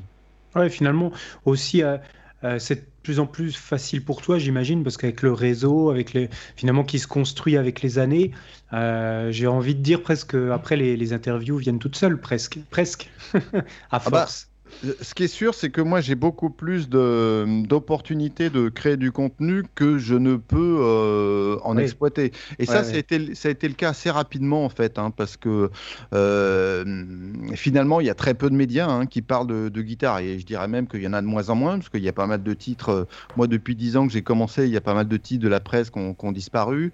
les YouTubers, les purs YouTubers, voilà, sont très orientés soit pédago, soit, soit matos, tu vois. Donc, mhm le contenu éditorial euh, du type de, que moi je fais, donc avec des interviews de, de format long, euh, il n'y en, a, il y en a pas des masses non plus. Donc euh, il y a eu une sorte un peu de cercle vertueux qui, s'est installé, puisque le, étant de plus en plus connu, encore une fois avec des gros guillemets, dans, dans le monde des, médias, bon, bah voilà. Enfin, ça n'a jamais été très compliqué finalement de, toucher certaines personnes pour décrocher des interviews. Ça de, de moins en moins. Maintenant, mhm. il y a des tas de gens que j'ai pas encore rencontrés et probablement que je rencontrerai jamais. Tu vois, euh, Jeff Beck, tu vois, Clapton, Est-ce que tu as interviewé Malmsteen? Non, j'ai pas interviewé Malmsteen. Alors Malmsteen, ça doit pas être un hein. ça, doit pas être un coco facile. C'est un gros poisson, il faut le choper. Hein. ça doit pas être, ouais, ça pas être facile ni organisé de m'interviewer, mais ne serait-ce que pour le challenge, ouais, je serais prêt à, ouais, à 5 minutes d'interview avec Malmsteen. Ouais, j'ose pas imaginer, ça serait complètement surréaliste. Hein. Moi, ah, j'adorerais. Le, jour hein. où tu l'as, tu penses à nous. Hein. Ouais. ouais, je vais lui parler des high kicks, des chemises à jabot. Euh, non, mais peut-être que si tu te mets euh, une chemise à jabot, euh, des Santiago, un fut en cuir avec la braguette ouverte. Tu crois que mes chemises à fleurs, ça va pas marcher avec Malmsteen? Oh, peut-être, mais il faudrait que tu l'ouvres, je pense, jusqu'au ah. nombril. Ah, jusqu'au nombril. Indispensable. Ah, moi, j'adore Malmsteen. Moi, j'ai fait en troisième année d'école d'ingénieur, j'ai fait mon stage au, au, Japon et je suis allé voir Malmsteen jouer. Donc, c'était, putain, ça ne nous rajeunit pas, en 91, je crois. Et c'était un super souvenir. C'était d'ailleurs dans l'endroit, le, la salle de concert à Osaka où Deep Purple a enregistré Made in Japan. Tu vois le truc. Hein. D'accord. Mais ouais, moi j'adore. J'adore. Malmsteen, bah, je suis un grand fan. Non, et puis après, il y, a, encore une fois, on en revient pareil, un peu ce comme ce qu'on disait par rapport à Boulez tout à l'heure. Il y a le personnage aussi qui, qui est fascinant. Euh, bien sûr, ouais. Ah bah oui, qui, cultive sûrement euh, savamment, bien sûr. Et, le même gars, le même gars qui joue pareil et tout, mais sans le personnage, ben c'est c'est comme du, je sais pas moi, du, du Coca-Cola Light ou euh, du café décaféiné. Enfin, tu vois, c'est il y a pas le truc, quoi, tu vois.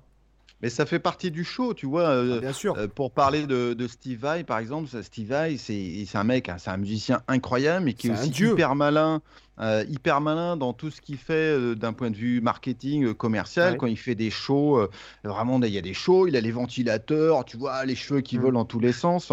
vous avez sans doute vu passer la vidéo qu'il a, qu'il a, oui, bien sûr. là où il a le bras en écharpe, il joue un morceau de dingue juste avec la main gauche, quoi. Tu vois, c'est. Puis le morceau est chouette, quoi. Il fait penser. Le morceau est bien, ouais. le morceau est chouette. C'est un peu son nouveau truc. Il avait fait pareil avec le morceau Candle, je sais plus, le... où il faisait les, les bends à l'intérieur des accords là. Ah oui, les joint euh, shifting. Voilà, ça.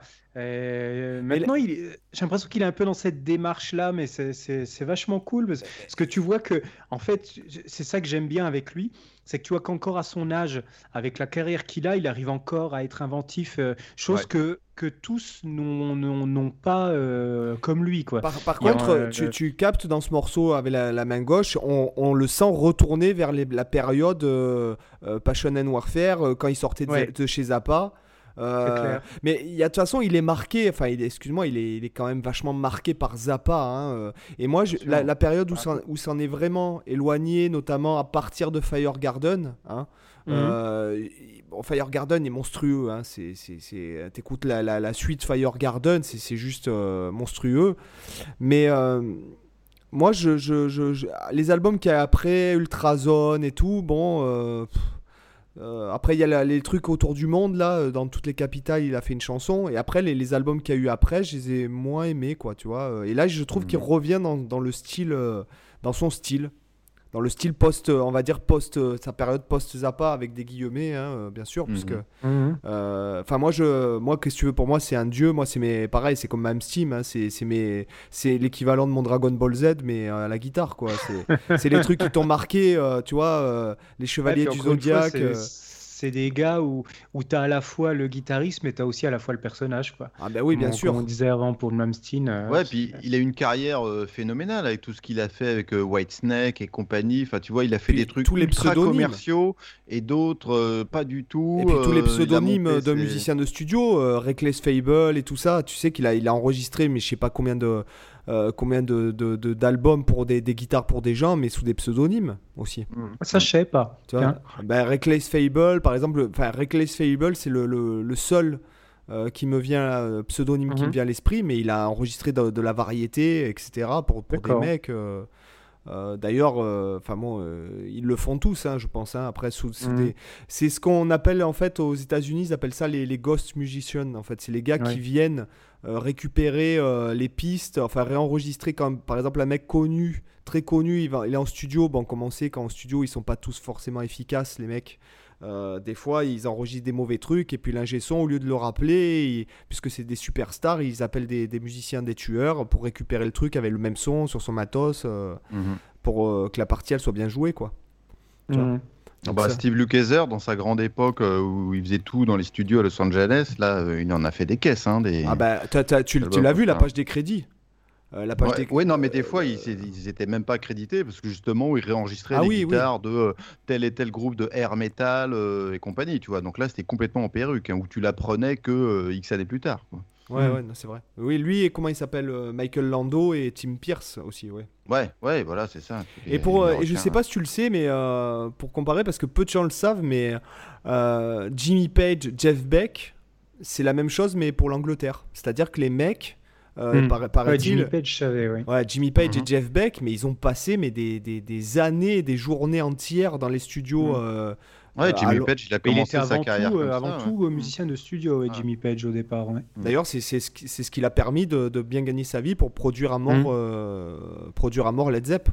Mm. Toi qui aimes bien les bouquins, je te recommande l'auto. Je pense c'est une autobiographie de, de Jimmy Page, ah. coécrit avec je sais pas qui super intéressante parce qu'il justement il revient sur tout son parcours et, et, là tu comprends effectivement à quel point toute cette période-là était hyper importante parce que dès le premier album de, Led Zepp, euh, euh, indépendamment même de toutes les compositions, enfin au niveau production, mm. c'est fou quoi. Enfin au niveau oui, dans la euh, créativité de production. Oui, exactement. dans, voilà, dans Love et tout. Euh, tu t'en tu, tu, rends compte que le mec, il est, ils sont, il est déjà en avance. Euh... Oui, c'est clair, il est super expérimental ce morceau. Quoi. Tu vois que dès, dès, le premier refrain qui est passé, il te balance un, un, interlude complètement what the fuck qui dure une plombe en plus, le pont, là, cette espèce ah, mais de. Les mecs, ils ont dû, mais les, mecs, excuse-moi, ils ont à l'époque avec le LSD, mais quand il y a eu ce passage, ils devaient jouir. Quoi. à l'eau claire. Hein, ouais, voilà, tu vois, euh, c'est clair, ils ont dû halluciner. Et petite anecdote aussi, en fait, puisque quand tu écoutes un peu, moi j'aime bien écouter la chronologie des, musiciens en général. Et euh, tu vois, notamment Jeff Beck, ce qu'il a vraiment, parce que Jeff Beck, c'est pas un mec qui va bosser 15 heures la guitare par jour, euh, tu vois, chez lui. Euh, tout ça, c'est plus un mec qui est passionné de mécanique automobile. Mais le mec est devenu bon. En fait, ce qu'il a fait bosser pour, pour atteindre ce niveau, se toucher et tout, ben, c'est le studio. C'est parce que le gars, il est resté des journées en studio à enregistrer des trucs, qu'il a pu développer vachement se toucher, cette, ce truc, quoi. Parce que mm. quand tu écoutes au début de la carrière, Jeff Beck, c'est pas le même, quoi. Hein, euh. Tu vois, c'est un peu ah comme Johnny, quand tu écoutes euh, au début de la carrière et à la fin, euh, c'est pas la même voix, quoi. Hein, et là, c'est pareil. Alors là, ouais, le, le, parallèle entre Jeff Beck et Johnny Hallyday, ça, on me l'avait jamais fait. Hein, mais bon, ça ne, ça n'engage que toi. Alors moi, je suis pas. Non, mais moi, je suis pas. Alors, je tiens à le dire parce qu'il y a tout le monde qui va se foutre de ma gueule. Mais néanmoins, je suis pas, je suis pas un grand fan de Johnny, tu vois. Mais quand tu écoutes, par exemple. Euh, moi, j'aime bien les voix aussi. Et euh, t'écoutes par exemple une chanson comme J'oublierai ton nom ou des trucs comme ça. Euh, bon, tu vois que le mec, il en a sous le pied, quoi. Hein, bien sûr, bien sûr. Il avait une voix incroyable, Johnny. Il n'y a aucun doute là-dessus. C'est juste le parallèle, je trouve, qui est assez, assez cocasse entre. pas pensé à ça. mais tu as, raison dans le sens où il s'est pas mal réinventé. Là où Jeff Beck, effectivement, enfin, Ouais, Johnny, ce qui s'est réinventé tout le temps, je sais pas, mais en tout cas, Jeff Beck, euh, c'est fou la carrière qui continue d'avoir, qui continue d'être pertinent euh, des dizaines mm. d'années euh, après. Je pense que est vachement détaché, hein, parce que j'ai j'ai un pote à moi qui donc qui était, alors il connaissait, alors la, la régisseuse connaissait Jeff Beck, elle a fait en sorte qu'ils puissent manger ensemble et tout. Le mec. Euh, il est détaché, quoi. Enfin, tu vois, il est plus à fond dans la mécanique. Je sais qu'il est passionné de dragster et de mécanique automobile. Ouais, de. Euh, ouais, voilà. Et en fait, le mec, bon, euh, il, il est détaché, quoi. Enfin, tu vois. Ouais, enfin, c'est normal. Le mec, il a tout vu, tout vécu, il a joué avec tout le monde. Enfin, tu vois, c'est un des, des 4 ou 5 guitar héros qui restent sur Terre. Donc, on comprend qu'il soit détaché. Mais il n'est pas détaché au point qu'il a arrêté de faire de la musique, tu vois. C'est ça que je trouve extraordinaire, quoi. Après, est-ce que c'est pas aussi une question euh, financière? Ces mecs qui ont cramé la, chandelle par les deux bouts? Hmm. Oh, je sais pas. Écoute, je sais pas. Je pense qu'avec avec tous ses droits d'auteur, etc. Ça euh, m'étonnerait qu'il soit en difficulté. Je dis pas qu'il est richissime, que c'est pas les, les, Stones ou tu vois, mais euh, honnêtement, je pense que ça doit bien aller. ça doit bien aller pour lui. Je pense. Enfin, quand tu es rendu à, à cet âge-là, etc. Enfin euh, je sais que as fait le boulot d'intermittent du spectacle, tu sais, et bon, alors t'es sûrement pas dans les mêmes conditions bah que quand Jeff Beck part en tournée, on est d'accord, ah mais c'est quand même euh, pain in the butt, tu vois, de tourner, tu passes, euh, t'as, as, 20 heures sur 24 où, où, tu, où tu fais pas ton métier en fait, hein, puis tu as 4 heures, enfin, ou quelques heures là où, où tu fais ta musique, le reste du temps, tu es dans un aéroport en train d'attendre, tu vois, et compagnie, donc c'est quand même pas super glamour, quoi qu'on puisse en penser, si tu veux. Donc, bah, c'est, Bonnard quand t'as 20 ans ans, 20, 30, 40. 4 avec depuis un moment. Quoi. Voilà, c'est ça. Quand tu commences à atteindre un peu les âges je pense que les mecs, c'est comme Metallica, tu vois que les mecs, ils sont épuisés, enfin, tu vois qu'ils sont euh, effrités, j'ai presque mm. envie de te dire, euh, tellement qu'ils en peuvent plus, quoi. Ça se voit sur scène et tout, quoi, hein, je veux dire, Après, il y a aussi pas mal l'alcool, et... notamment pour Eltfield, hein, le nombre de fois où il a fini en cure de désintox. Euh, encore pas si. Je sais pas s'il n'a pas encore refait une il n'y a pas si longtemps, mais euh, il me semble qu'il a toujours eu des problèmes avec l'alcool. Donc, euh, bon, il doit y avoir de la drogue aussi pas mal. Euh. Pour les autres, je sais pas, mais en tout cas, lui, c'est clair que l'alcool, il a eu des gros problèmes avec. Donc, ça joue aussi. Tu vois, je pense évidemment que tu as les tournées, tu as, tout ça, c'est évident que ça use. Mais après, il y a toutes les dérives à côté qui ne vont pas aider. Mais bon, mm. c'est pas le seul groupe dans ce cas-là. Hein. Et tiens, comme on parle de ça, euh, Pierre, est-ce qu'il t'est arrivé d'interviewer un mec, mais en face de toi, qui était totalement euh, free confit, quoi? Alors, free confit dans le sens où le mec, il est bourré, ou il est stone, ouais, ou ouais, voilà, euh, ouais, Écoute, moi, moi, ça fait 10 ans que, que je fais ça, donc je pense l'époque où les musiciens se, se défonçaient à mort. moi, je pense pas que je l'ai vraiment connu. Par contre, oui, j'ai croisé, j'ai fait des interviews de gens là, qu'on, voilà, tu sens vraiment qu'ils n'ont pas tous les, toutes les cases en haut qui fonctionnent en, bon ordre, tu vois. Hein. donc, euh, je me rappelle une fois, j'avais fait une interview de Michael Schenker là, donc euh, euh, qui jouait au, avec les Scorpions et qui a fait sa carrière après par la suite. Là, tu vois, même dans sa diction, de la manière dont il, dont il te répond, tu vois, tu sens que le mec, effectivement, là, bon, on n'est pas tout à fait sur le même espace-temps, quoi, tu vois. Donc, euh, mais des, gens défoncés ou bourrés, non, j'ai jamais eu, tu vois. Mais je, pense que c'est plus une question euh, d'époque. C'est hmm. plus des gens, ouais, qui ont traversé, tu sens que, ouais, ah ouais, lui, il a reçu là, tu vois, et puis euh, tu vois qu'il a fait la bamboula et que ça, ça a laissé un peu des traces, tu vois, quand tu, moi, je suis très très vieux, hein, j'ai 54 ans, donc quand je croise des gens qui ont mon âge ou tu vois, mais qui ont eu 30 ans de, de, de, vie, de vie très rock'n'roll, bah forcément, euh, moi qui n'ai pas eu 30 ans de défonce derrière moi, forcément, tu vois, euh, tu te dis, ah ouais, là, euh, ça, quand tu le vois de près, le gars, tu vois qu'il a reçu, quoi, tu vois. Mm. ouais. Ah bah ouais, c'est non mais c'est clair. À, 50 balais, si tu t'as eu 30 ans de défonce, déjà si tu es encore vivant, ben, ça veut dire que c'est déjà beau. tu t'es quand même procuré de la bonne qualité, puisque on est d'accord. non non mais non mais bio, ouais. non mais ce que je veux dire c'est que non mais ce que les gens savent pas, c'est que la, la, la, cam que ces mecs-là s'envoyaient quoi, elle était de bien meilleure qualité que la, cam qu'ils ont aujourd'hui quoi. Donc en fait, hmm. euh, si tu veux les quand par exemple un Jimi Hendrix il meurt à 27 ans, c'est ça, ça veut dire qu'il s'est envoyé 10 fois euh, ce qu'il fallait pas s'envoyer, quoi, tu vois. Et, non, mais c'est vrai. Et aujourd'hui, si tu faisais la même chose, mais tu, tu crèverais au bout d'un mois, quoi. Parce qu'en mm. fait, les, les, euh, la, qualité n'est pas la même, si tu veux. Donc en fait, c'est c'est un mec qui prendrait ça aujourd'hui, mais c'est voilà, le mec il tient pas, quoi. Hein. C'est pas possible. Bienvenue sur le podcast Culture Drogue. Ah J'étais en train de penser à ça. Je pense que c'est la plus belle digression qu'on ait faite depuis bien longtemps. Non, mais moi, moi, je vais, je, tu sais, je pensais à ça pendant qu'on discutait là. Je me dis, mais en fait, les épisodes que je préfère, euh, c'est l'épisode, les épisodes où on digresse. Tu vois ah non, mais oui. Clairement, tu vois, parce que. Euh, ah, mais moi aussi, hein, en tant que, en tant qu'auditeur, euh, c'est ouais, Les fous rires, tu vois, les fous rires. plus qu'on répond au sujet en général, hein, mm. je t'avouerai. tu vois, les fous rires, les trucs comme ça, c'est ça un bon épisode pour moi. D'où le fait qu'on parle si souvent de Malmsteen, euh, vu qu'on digresse euh, beaucoup. Le jeu de mots de merde. oh, la transition capillotractée, là. Ouais, c'est clair. Cyril, est-ce que tu as d'autres euh, questions? Bah, éventuellement, oui, parce que c'est bien d'avoir parlé des, des, projets passés, des projets actuels, mais qu'est-ce qu'il en est pour l'avenir? Parle-nous un petit peu de qu'est-ce que tu envisages pour les dix années qui viennent? Parce que j'imagine que tu as, as, encore plein de choses en tête, plein d'idées. Ah bah il y a encore plein de choses qui, restent à faire. Hein. Euh, moi c'est marrant, je, euh, donc j'ai rencontré beaucoup de monde, mais j'ai quand même très très régulièrement l'impression que j'ai commencé juste à gratter un peu la, la surface et euh, mmh. Il y a encore tellement de, musiciens à rencontrer, connus ou pas connus, ou de, ou de choses à mettre en place, de, tu vois, et ne serait-ce même que d'un point de vue purement commercial, hein, l'évangélisation que je, je, je, fais depuis pas mal d'années sur ah bah voilà, payer pour accéder à du contenu de, de qualité, messieurs, dames, vous allez voir, c'est l'avenir. Euh, il y, a encore quelques années, moi, quand je faisais ça, j'avais régulièrement, parce que j'ai commencé en 2013 l'abonnement payant. Euh, bon, je me faisais régulièrement euh, insulter ou tu vois, enfin, j'avais des commentaires désobligeants sur YouTube. C'est presque plus le cas maintenant, donc ça a mmh. beaucoup progressé finalement.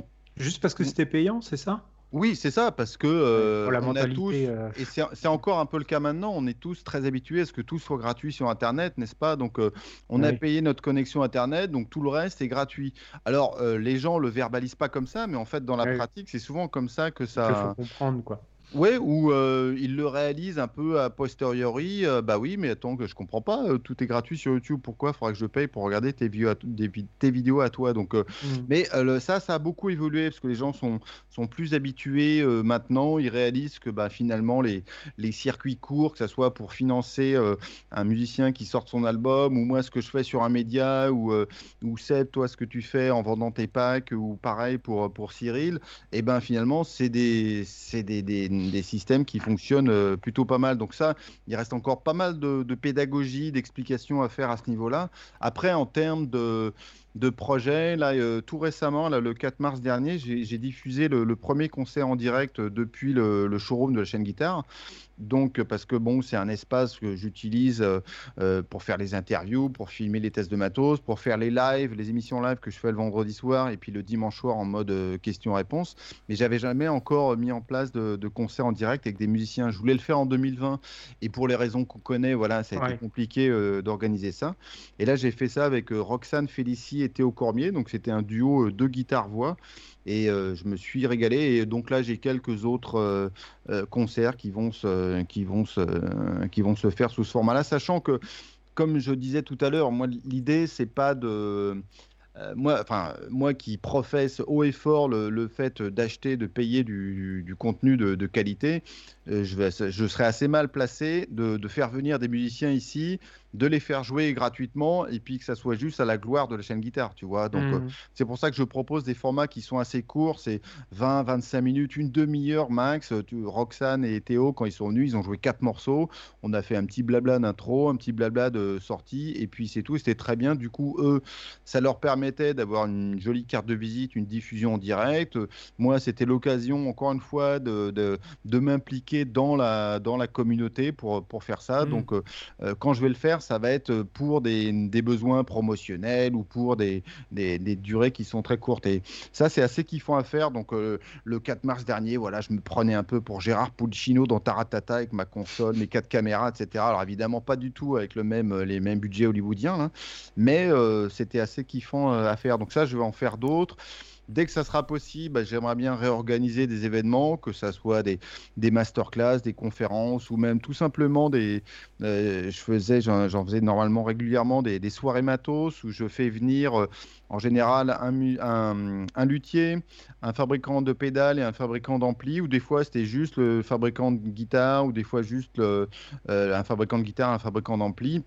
Mmh. Je, réservais un studio de répétition euh, dans Paris et c'était euh, open bar. Voilà, les gens, la, soirée était gratuite, les gens venaient, avaient le plaisir de rencontrer les artisans et de tester le, matériel et de discuter avec d'autres passionnés de guitare. Donc euh, ça, c'est des événements. Alors ça rassemble 10, 20, 50 personnes. Tu vois, c'est pas des, gros événements, mais ça permet de créer du lien et de faire que les gens se rencontrent. évidemment, c'est une loi du commerce basique. À partir du moment où tu mets le, produit dans la main de du client potentiel. Tu vois, il y a déjà une partie du boulot qui est fait. Et forcément, euh, que ce soit pour des amplis guitares ou pour des guitares de luthier, tu les prendre en main, discuter avec l'artisan, euh, mmh. ça, faisait des, rencontres qui étaient vachement intéressantes. Donc ça, je, dès que ça sera possible, je voudrais continuer ça. Et puis bien sûr, euh, continuer de, de, couvrir toujours plus d'événements, d'aller à la rencontre des, des, musiciens, etc. Moi, le, le, showroom, ça fait 3-4 ans maintenant là, que je dispose de cet espace et c'est un c'est un endroit franchement qui permet d'accueillir des gens dans de bonnes qualités. Donc au début, tu sais, hésites un peu à faire venir les gens ici, euh, chez,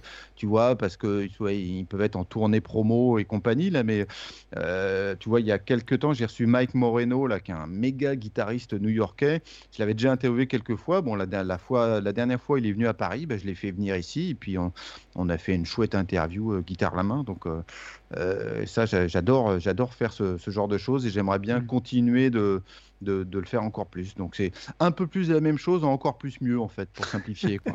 Et euh, je me permets d'en parler euh, parce que j'ai vu ça, passer ça il n'y a pas si longtemps. Alors je sais pas si tu disais ça pour rigoler ou pas, mais euh, tu voulais sortir une formation en fait pour apprendre aux gens à faire du streaming, à tout configurer, à tout câbler, à tout quel matos il faut utiliser. Alors est-ce que c'était pour rigoler ou est-ce que tu étais sérieux? Ah non, non, c'est pas du tout pour rigoler. Je, suis très sérieux parce que j'ai appris euh, euh, voilà, euh, à, streamer et surtout à le faire avec le, un son de, de, bonne qualité. Donc, du coup, bah, j'ai développé cette expertise et j'ai aussi l'endroit où il y a tout le matériel. Alors, l'idée, c'est pas de développer un cursus de formation parce que je pense qu'il y a mille et une vidéos sur YouTube qui expliquent très bien comment configurer une caméra, etc. Par contre, mettre tout bout à bout et rassembler parce que en soi, on n'envoie personne sur la Lune. Le streaming, c'est pas très compliqué. ce qui est compliqué, c'est que tu as plein de briques à mettre ensemble. Donc, tu as l'image, mmh. tu as le son, tu as la synchronisation de tout ça, euh, euh tu as les lumières, euh, le cadrage. Ça fait appel en fait à plein de d'expertise, de, de, compétences.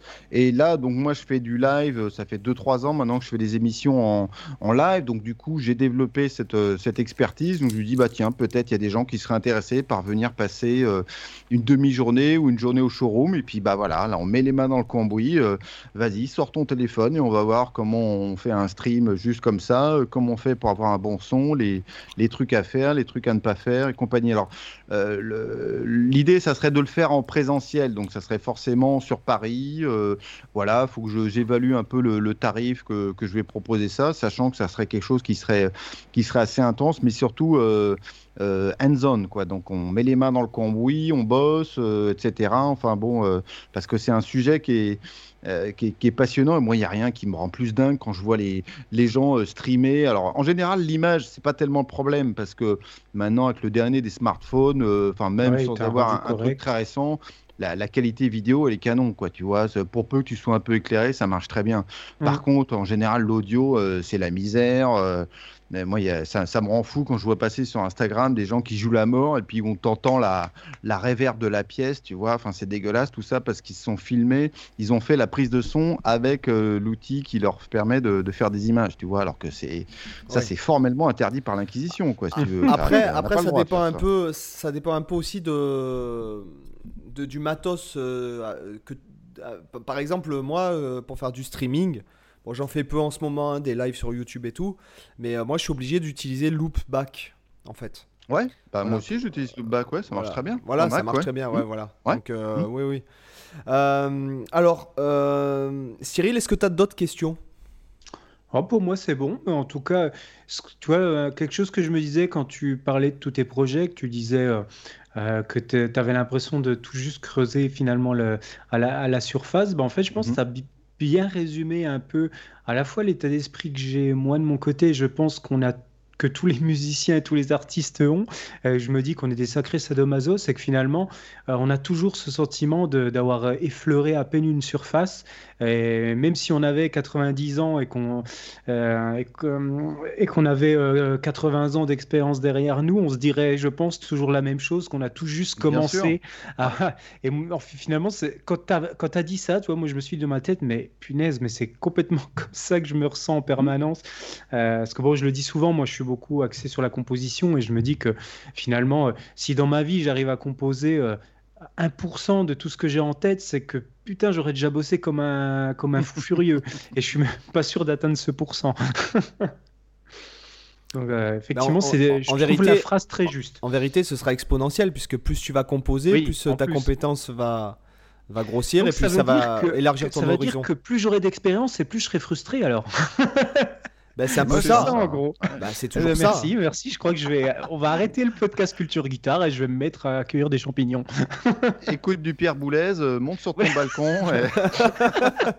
non, monte d'abord sur le balcon. Voilà, ouais. Alors, euh, on, a, on a lancé, mais non, euh, bah, tu dois le savoir, puisque je pense que tu es, un de nos premiers auditeurs. Euh, on a lancé un peu une petite section lifestyle. Donc, en fait, tu pourrais nous recommander un podcast, un livre, un album, ta série Netflix du moment, ton programme de musculation favori. tu vois? Alors, attends, je, ou, tout à la fois. téléphone. Ou tout à la fois. Alors, euh, je vais commencer par une odieuse séquence auto-promotion parce qu'il n'y a pas très longtemps, il y a quelques mois maintenant, j'ai lancé un podcast dédié à Frank Zappa qui s'appelle Shut Up and Player Podcast. D'accord. Et ça se trouve à l'adresse shutupandplayerpodcast.com. Et j'anime ça avec un musicien pro qui s'appelle Grégory François qui est un fond fondu de, de, de Frank Zappa et euh, à chaque fois qu'on. Et je l'ai interviewé plusieurs fois, puis à chaque fois qu'on parlait, il, me parlait d'anecdotes sur Zappa. Je dis, ah, mais il faudrait que tu fasses un podcast sur Zappa. Donc, et au bout d'un moment, j'ai dit, écoute, ok, c'est bon, euh, tu le fais pas, on va le faire ensemble, etc. Et donc, euh, voilà. Alors, moi, j'ai le rôle un peu de j'ai de, de, Candide parce que je connais un petit peu Frank Zappa mais j'ai pas du tout la connaissance encyclopédique que lui peut avoir. Et donc euh, on fait des euh, on a abordé pas mal de sujets voilà. Par quoi commencer quand on veut euh, commencer par quand on veut écouter Frank Zappa les musiciens de Frank Zappa les meilleures vidéos en concert. Là on a commencé là on vient de publier une interview avec Pierre-Jean Gaucher par exemple un musicien mmh. bien connu qui a, qui a repris beaucoup de Zappa. On a fait une interview avec Christophe Godin aussi qui va bientôt paraître mmh. Donc euh, voilà, donc ça c'est un peu la séquence autopromotion. Alors attends, dans les podcasts. Alors, là, vous bien sûr, pour les auditeurs, vous retrouverez en fait tous les liens vers la chaîne guitare, euh, le podcast de la chaîne guitare, euh, le site de la chaîne guitare et en fait l'autre podcast de Pierre, donc c'est Shut Up and, Play Your Podcast, dans la description de l'épisode. Voilà. Exactement. Alors, dans la série des podcasts, alors dans le francophone, j'aime beaucoup le, le podcast Les Sondiers je le vois euh, passer de temps en temps. Ouais, c'est une équipe, euh, je les ai croisés plusieurs fois, on s'est croisés au NAM, j'ai même fait des débriefs avec eux, euh, etc. Alors ils sont très orientés home studio synthé, mais justement ça me sort un peu du, de la guitare pure et dure. dans les podcasts anglophones, moi, j'en mange aussi beaucoup. Alors, plutôt dans la guitare, il y en a un qui s'appelle Tone Talk, donc en deux mots, les deux mots ah tone et talk. Donc, ça, c'est euh, tenu par euh, en particulier Dave Friedman, donc des amplis Friedman. Et Dave Friedman, euh, je l'ai interviewé plusieurs fois. C'est même lui qui m'a fait visiter son usine en janvier 2020. Et donc, lui, il est dans le milieu de la, enfin, du, du, matos guitare depuis des dizaines d'années. Donc, il connaît tout, tout, tout le monde dans, dans, le milieu et c'est super intéressant. C'est très long, hein. Ça peut prendre 2-3 heures, mais c'est hyper intéressant. Quoi. Mm. Donc ça, je recommande. Et un autre petit en anglais, euh, un podcast qui s'appelle No Guitar is Safe. C'est un journaliste qui s'appelle Jude Gold. Donc No Guitar is Safe. Et donc c'est un guitariste d'enfer. Il joue avec euh, Jefferson Starship maintenant. Il a été journaliste à Guitar Player pendant des années. Et donc c'est hyper intéressant parce que c'est un mec qui a un méga gros niveau de, de pro qui interviewe aussi des, musiciens professionnels. Donc du coup, euh, il se gêne pas pour, pour jammer et tout ça, et c'est euh, super intéressant. Quoi. Mmh. D'accord. Donc ça, ça serait ma recommandation euh, podcast. Et sinon, pour ceux qui en veulent plus, hein, euh, comme je vous avais dit là quand vous aviez lancé Culture Guitare, j'ai créé une page sur la chaîne guitare.com. Vous tapez répertoire podcast sur la chaîne guitare.com et j'ai listé tous les podcasts guitare dont, dont j'entends parler. Il y en a essentiellement en anglais parce qu'en français, euh, ben il y a vous, il y a Culture Guitare, euh, Guitare Obsession de, Julien Bitoun. Euh, puis mhm. je crois que bah, c'est à peu près tout, hein, il me semble. Hein. Et puis la chaîne guitare, bien sûr. Je crois que c'est tout. Donc il y en a très peu en français, à, mon grand dame. Si, si, tu as le, le comment ça D'ailleurs, je, il faut que je l'invite. C'est Syriac. Mais il le fait sur sa chaîne YouTube, je crois, lui. Hein. Ah ouais, il n'est pas sur. Si, Syriac, je, je l'ai, la maîtriser la guitare le podcast. Ouais, ouais, si, si, t'as ah, bah, moi, je, moi, je les vois passer que sur sa chaîne, c'est pour ça que j'ai pas fait gaffe. Mais il, publie pas énormément, c'est pas un gros volume de, de publication, me semble. Hein. Et puis c'est des petits formats. Occasionnel, oui. Et puis c'est mm. très pédago, euh, voilà. Mm. Mais en tout cas, dans l'immense majorité, c'est plutôt, euh, c'est plutôt guitare. Mm. Et donc, c'est plutôt anglophone. Des, des podcasts euh, non, qui ne sont pas axés sur la guitare? Alors, des podcasts qui ne sont pas axés sur la guitare, laisse-moi vérifier qu'est-ce que j'écoute? Alors il, y a, un podcast que tu devrais écouter, tiens, qui devrait beaucoup t'intéresser, euh, Seb. C'est un, podcast de quelqu'un qui s'appelle Ilan Abeacera. Et en fait, son podcast s'appelle We Are New York. We écrit O-U-I. Hmm. Et euh, c'est un entrepreneur qui a monté quelques boîtes, qui les a revendues, qui est installé euh, aux États-Unis depuis longtemps et qui interviewe des, Français euh, qui sont installés à New York et qui réussissent, etc. Alors il y a des fois des, ça peut aller de, Marc Lévy, l'auteur de livres. Là, je suis en train de regarder sa série. Il a fait une interview de Blaise Matuidi, tu mmh. vois. Enfin bon, ça peut être des chefs. et comme il est très orienté, c'est un entrepreneur c'est hyper intéressant la manière dont il mène les, interviews, donc euh, ça mm. je, recommande. We Are New York de Ilan yes, C'est noté, mm. direct. Mm. Voilà. Ah bah, oh, le blanc, oh, le blanc euh, terrible. Ouais, ouais. Jamais, il faut laisser le blanc d'interview, jamais les gars, jamais. Et euh, niveau bouquin, bouquin, ton dernier bouquin? bouquin, à mon, grand dame, euh, je lis pas beaucoup. Pourtant, euh, j'aime beaucoup ça. Euh, moi, je suis assez fan de, la Pléiade. Donc, dans la Pléiade, j'ai mm. lu les, les, mémoires interrompues du général de Gaulle. Alors, tu vois, c'est pas hyper récent. J'en ai lu d'autres. Là, j'ai commencé récemment Joseph Kessel, enfin les œuvres complètes de, Joseph Kessel. Mais j'avoue que je, je suis plus du tout en mode consommation de, de trucs écrits. Et c'est bien dommage parce qu'à chaque fois, je me replonge. J'adore. C'est agréable, mais il faut avoir le temps. C'est vrai que moi, j'aime beaucoup lire, mais c'est pareil, je lis très peu parce que euh, le temps, quoi. ouais, après, je pense que c'est une question de. Enfin, on s'est tellement habitué. Enfin, moi, je sais, j'ai le téléphone accroché à la main, de, tu sais, d'avoir un écran que on a un peu l'attention span d'un poisson rouge. Donc, euh, du coup, il faut, faut, te mettre dans un rythme qui est complètement différent euh, euh sur moi, je, je, vous dis un truc, je, peux vous dire un truc, puisque, bon, j'ai quand même, tout le monde le sait, je crois que je bosse beaucoup, j'ai quand même beaucoup, beaucoup de projets différents, etc. mais néanmoins, avant, allez, une heure avant d'aller me coucher, je, je c'est bon, stop, les, fini, fini l'écran, quoi. C'est euh, je... crois que tu joues à Assassin's Creed, non Ouais, mais c'est vrai que bon, là j'y joue, euh, là je joue un peu à Assassin's Creed. C'est vrai que c'est moi, je me joue à un jeu par an, mais bon là, là ça commence à me saouler. moment, honteusement. Euh, là ça fait, attends, attends, ça fait 3 mois que j'y joue une heure par jour. Je suis à 15% du jeu. Bon, tu vois, ça c'est bon, c'est pas. Mais non, mais une heure avant de me coucher, par contre, j'arrête l'écran parce que je remarque que déjà à une période, je me remarquais que je me réveillais toute la nuit, à, à plusieurs fois dans la nuit, euh, tu vois. Et le fait de quitter l'écran, le fait de ah, lire et tout, et ne, serait-ce qu'aussi pour ta créativité, ton bien-être, euh, ta charge émotionnelle, je dirais, ta charge mentale. Euh, le fait de lire, si tu veux, c'est, enfin, en tout cas, moi, ça me nettoie, si tu veux, de bon Facebook et tout, j'y vais plus. Enfin, je supporte plus Facebook. Twitter, j'ai désactivé les notifications, Instagram, euh, pareil. Euh, parce qu'en fait, tu, tu, te. Finalement, bon, quand tu as le business, bon, euh, bon, après, il n'y a, a, pas de truc, on fait pas de la bourse et tout ça, donc c'est, tu vois, tu peux t'en détacher. Et après, tu te fais constamment polluer par euh, euh, un tel vous a identifié, machin. Et, ah, et, Janine, Janine, voilà, Janine, elle hmm. s'est truquée, machin. Bon, ça va, tu vois.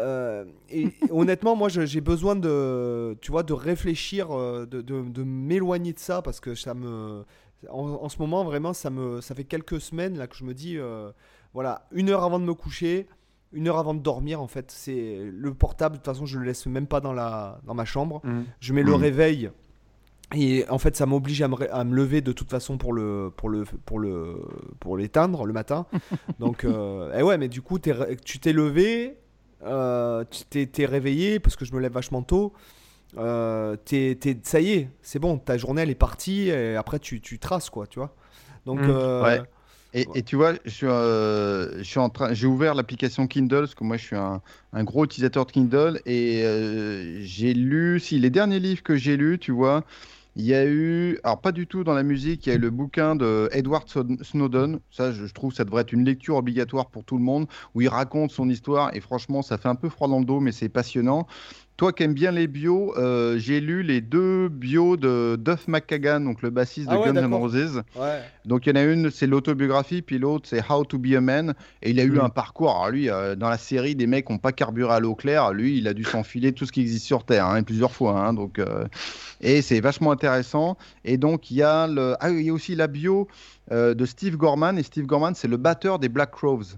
Ah oui. Et euh, super intéressant, très bien écrit. Alors c'est bon, c'est très rock'n'roll tout ça, mais c'est vraiment bien. Et donc il y a le mm. Light and Shade, c'est le, le, bouquin sur Jimmy Page que j'ai trouvé euh, super intéressant. Voilà mes recos de lecture. Yes. Il y, a de quoi faire là. Hein. Et euh, le premier livre que tu viens de dont tu viens de parler, que tu, tu disais qu'il faudrait qu'il soit obligatoire, c'est? C'est alors le, bouquin s'appelle Snowden, je pense. Hein. Euh, ah non, c'est Permanent Record, c'est le nom du bouquin, pardon. D'accord. Et, c'est le bouquin de, Snowden où il raconte ben, tout entre ben, ses débuts jusqu'au moment où euh, voilà, il, a, il, a, il a leaké toutes les informations mmh. sur la, la, NSA et tout ça quoi. D'accord. Et, et, je recommande aussi le documentaire sur Netflix, tiens, parce qu'on va à Netflix, euh, très, très intéressant, euh, très bien. Et je pense que ça devrait faire partie de, du, du code de la route euh, qu'on devrait, ou du permis de conduire qu'on devrait avoir sur Internet pour, comme ça, un peu peut-être euh, avoir peut-être de, meilleures pratiques sur l'utilisation de l'Internet. Moi, je suis très pro Internet. Hein. J'ai construit la chaîne guitare sur Internet. Donc, c'est sûrement pas moi qui vais dire Ah là là, les réseaux sociaux, c'est de la merde, tout ça. Les réseaux sociaux, c'est un outil. Euh, voilà, il n'y a personne qui t'oblige à, raconter ton orientation sexuelle ou tes fantasmes les plus euh, innommables sur Internet. Tu vois, c'est tout. Hein. Une fois que tu t'en sers bien, enfin, que tu t'en sers bien euh, que tu t'en sers de, manière euh, éclairée, que tu comprends un peu comment ça marche, euh, tout, se passe bien. Tu vois, moi j'ai mmh, fait des. Encore une fois, j'aurais jamais pu. Enfin, même la chaîne guitare n'existerait pas s'il n'y avait pas eu Internet, puisque à l'époque c'était un podcast au début, et puis après bah, j'ai ajouté tous les réseaux sociaux au fur et à mesure qui sont qui sont créés. Là en ce moment, il y a Clubhouse qui est en train de buzzer à mort, donc un réseau social audio que je trouve super intéressant parce qu'il y a justement il y a le côté interactif tout en restant que en audio, donc t'as pas la, dictature de, de la vidéo de, l'image, etc. Donc c'est, moi je suis très pro Internet, mais je suis très pro aussi euh, netiquette, quoi. Tu vois, si on avait tous un peu euh, après, euh, des meilleures pratiques, ça irait mieux, quoi. C'est, je pense que après. Peut-être dans ton, dans ton cas, c'est encore différent. Moi, dans mon cas, par exemple, je, bon, je pense que j'ai tellement été présent, si tu veux, j'ai tellement créé de contenu pédago euh, avec plusieurs chaînes et puis même j'ai plein d'autres chaînes en fait euh, dont tu, tu peux même pas savoir que c'est moi qui est derrière. Euh, si tu veux, d'ailleurs, c'est intéressant de savoir que ce qui me rapporte le plus, en fait, de, ce qui me fait gagner le plus de ma vie entre guillemets, c'est les trucs en fait que tu ne vois pas en fait sur Internet. Donc en fait, Ils au sont final, pas sous ton nom, tu veux dire C'est pas que c'est pas sous mon nom, c'est qu'en fait, j'en parle pas quoi. Euh, voilà, c'est des gens qui m'appellent euh, pour des pour des bon pour, pour, faire des sons, des trucs comme ça ou, ah enregistrer, ou enregistrer des guitares, tu vois. Mhm. Euh, donc en fait, au final, bon, ça me enfin moi, la gloire quelque part m'intéresse pas pas du tout quoi. Voilà. Mhm. Mhm. voilà, donc c'est en fait c'est pour ça que je même ma page Facebook, tu vois, je me dis putain ça, ça m'embête de pas avoir posté depuis des mois. Mais des semaines, mais tu vois, bon, finalement, j'ai peu de. Bon, là, par exemple, je m'oblige pour le podcast, pour le faire un peu vivre, puisque euh, il faut quand même qu'il démarre. Mais si tu veux, après, c'est vrai que maintenant, de poster sur Facebook, Twitter, Instagram et tout, enfin, clairement, c'est pas mes réseaux. Euh, mes mhm. réseaux, ils sont plus sur YouTube, mais j'ai mon propre site. Euh, mhm. J'ai quand même. Voilà, et limite, je préfère que ça soit ce trafic-là, si tu veux, plutôt que du trafic Facebook. Pour moi ce que je vais dire, c'est pas très sympa pour les, les, gars qui traînent sur Facebook. Je parle pas des gens qui, qui, qui suivent le podcast, par exemple, euh, etc. Mais pour moi, c'est un peu le PMU du réseau social, si tu veux. Tu vois, c'est. Ah bah, il y a euh, tout et n'importe quoi. Et ça voilà, n'importe quoi mais c'est sûr. bien sûr. Hein. Tu, tu vois. après, euh, le réseau est aussi le reflet de ses utilisateurs en général. Hein. Puis après, on a chacun aussi nos préférences. C'est vrai que moi, il y a, y a, des réseaux, genre Twitter, c'est un réseau social. J'ai jamais compris l'utilité de ce réseau social. J'ai un compte Twitter, mais je trouve sans intérêt euh, Twitter. Moi, bah, par exemple, Instagram, je commence à m'y intéresser. Je trouve ça pas trop mal, mais ça me passionne pas plus que ça. Bah, Twitter, euh, l'intérêt, c'est que l'intérêt, c'est que tu t'abonnes à une tendance. Euh, si tu t'abonnes à un hashtag, par exemple, si tu as envie de, par exemple, si tu as une période astronomie, je te donne l'exemple, et que tu as envie mhm. de suivre tous les plus grands experts mondiaux de l'astronomie, euh, bah, tu t'abonnes au hashtag, tu t'abonnes à un mec, et puis Twitter va te recommander des gars, et du coup, dans ton feed, tu vas avoir plein de, nouvelles sur l'astronomie, les mises à jour, les nouvelles découvertes, les, les trucs comme ça. C'est le gros avantage. Euh, de Twitter. Moi, je m'en sers pas mal hein, de, Twitter en tant que média. J'ai mon compte perso, at pjournal, mais j'ai un compte en français, at la chaîne guitare, et un autre pour euh, The Guitar Channel.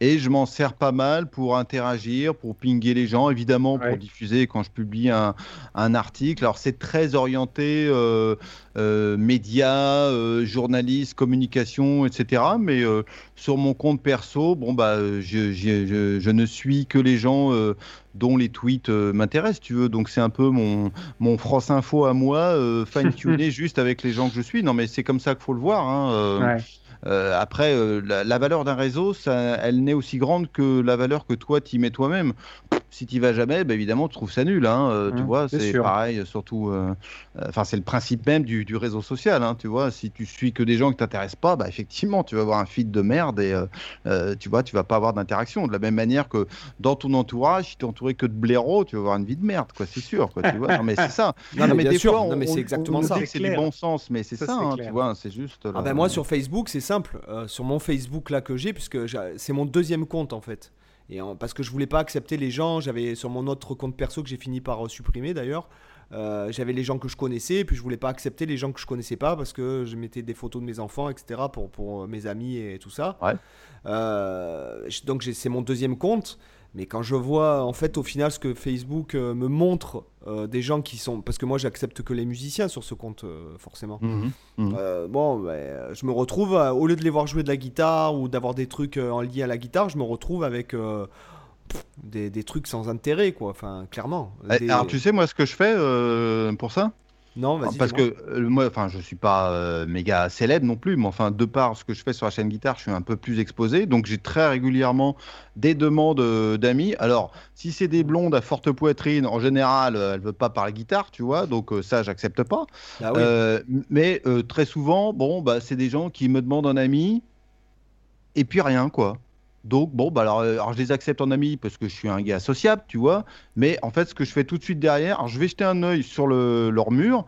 Et si ça m'intéresse pas ou c'est pas particulièrement pertinent pour moi, je me désabonne. Mmh. Voilà. Mais en fait, enfin, du coup, moi, j'ai un mon mur Facebook, ben, il est relativement clean parce que c'est que des gens dont j'ai envie d'avoir éventuellement le, les mises à jour. Mais euh, en l'occurrence, les personnes qui m'ajoutent comme ça, et je le dis là comme ça dans le post, il y en a qui le font.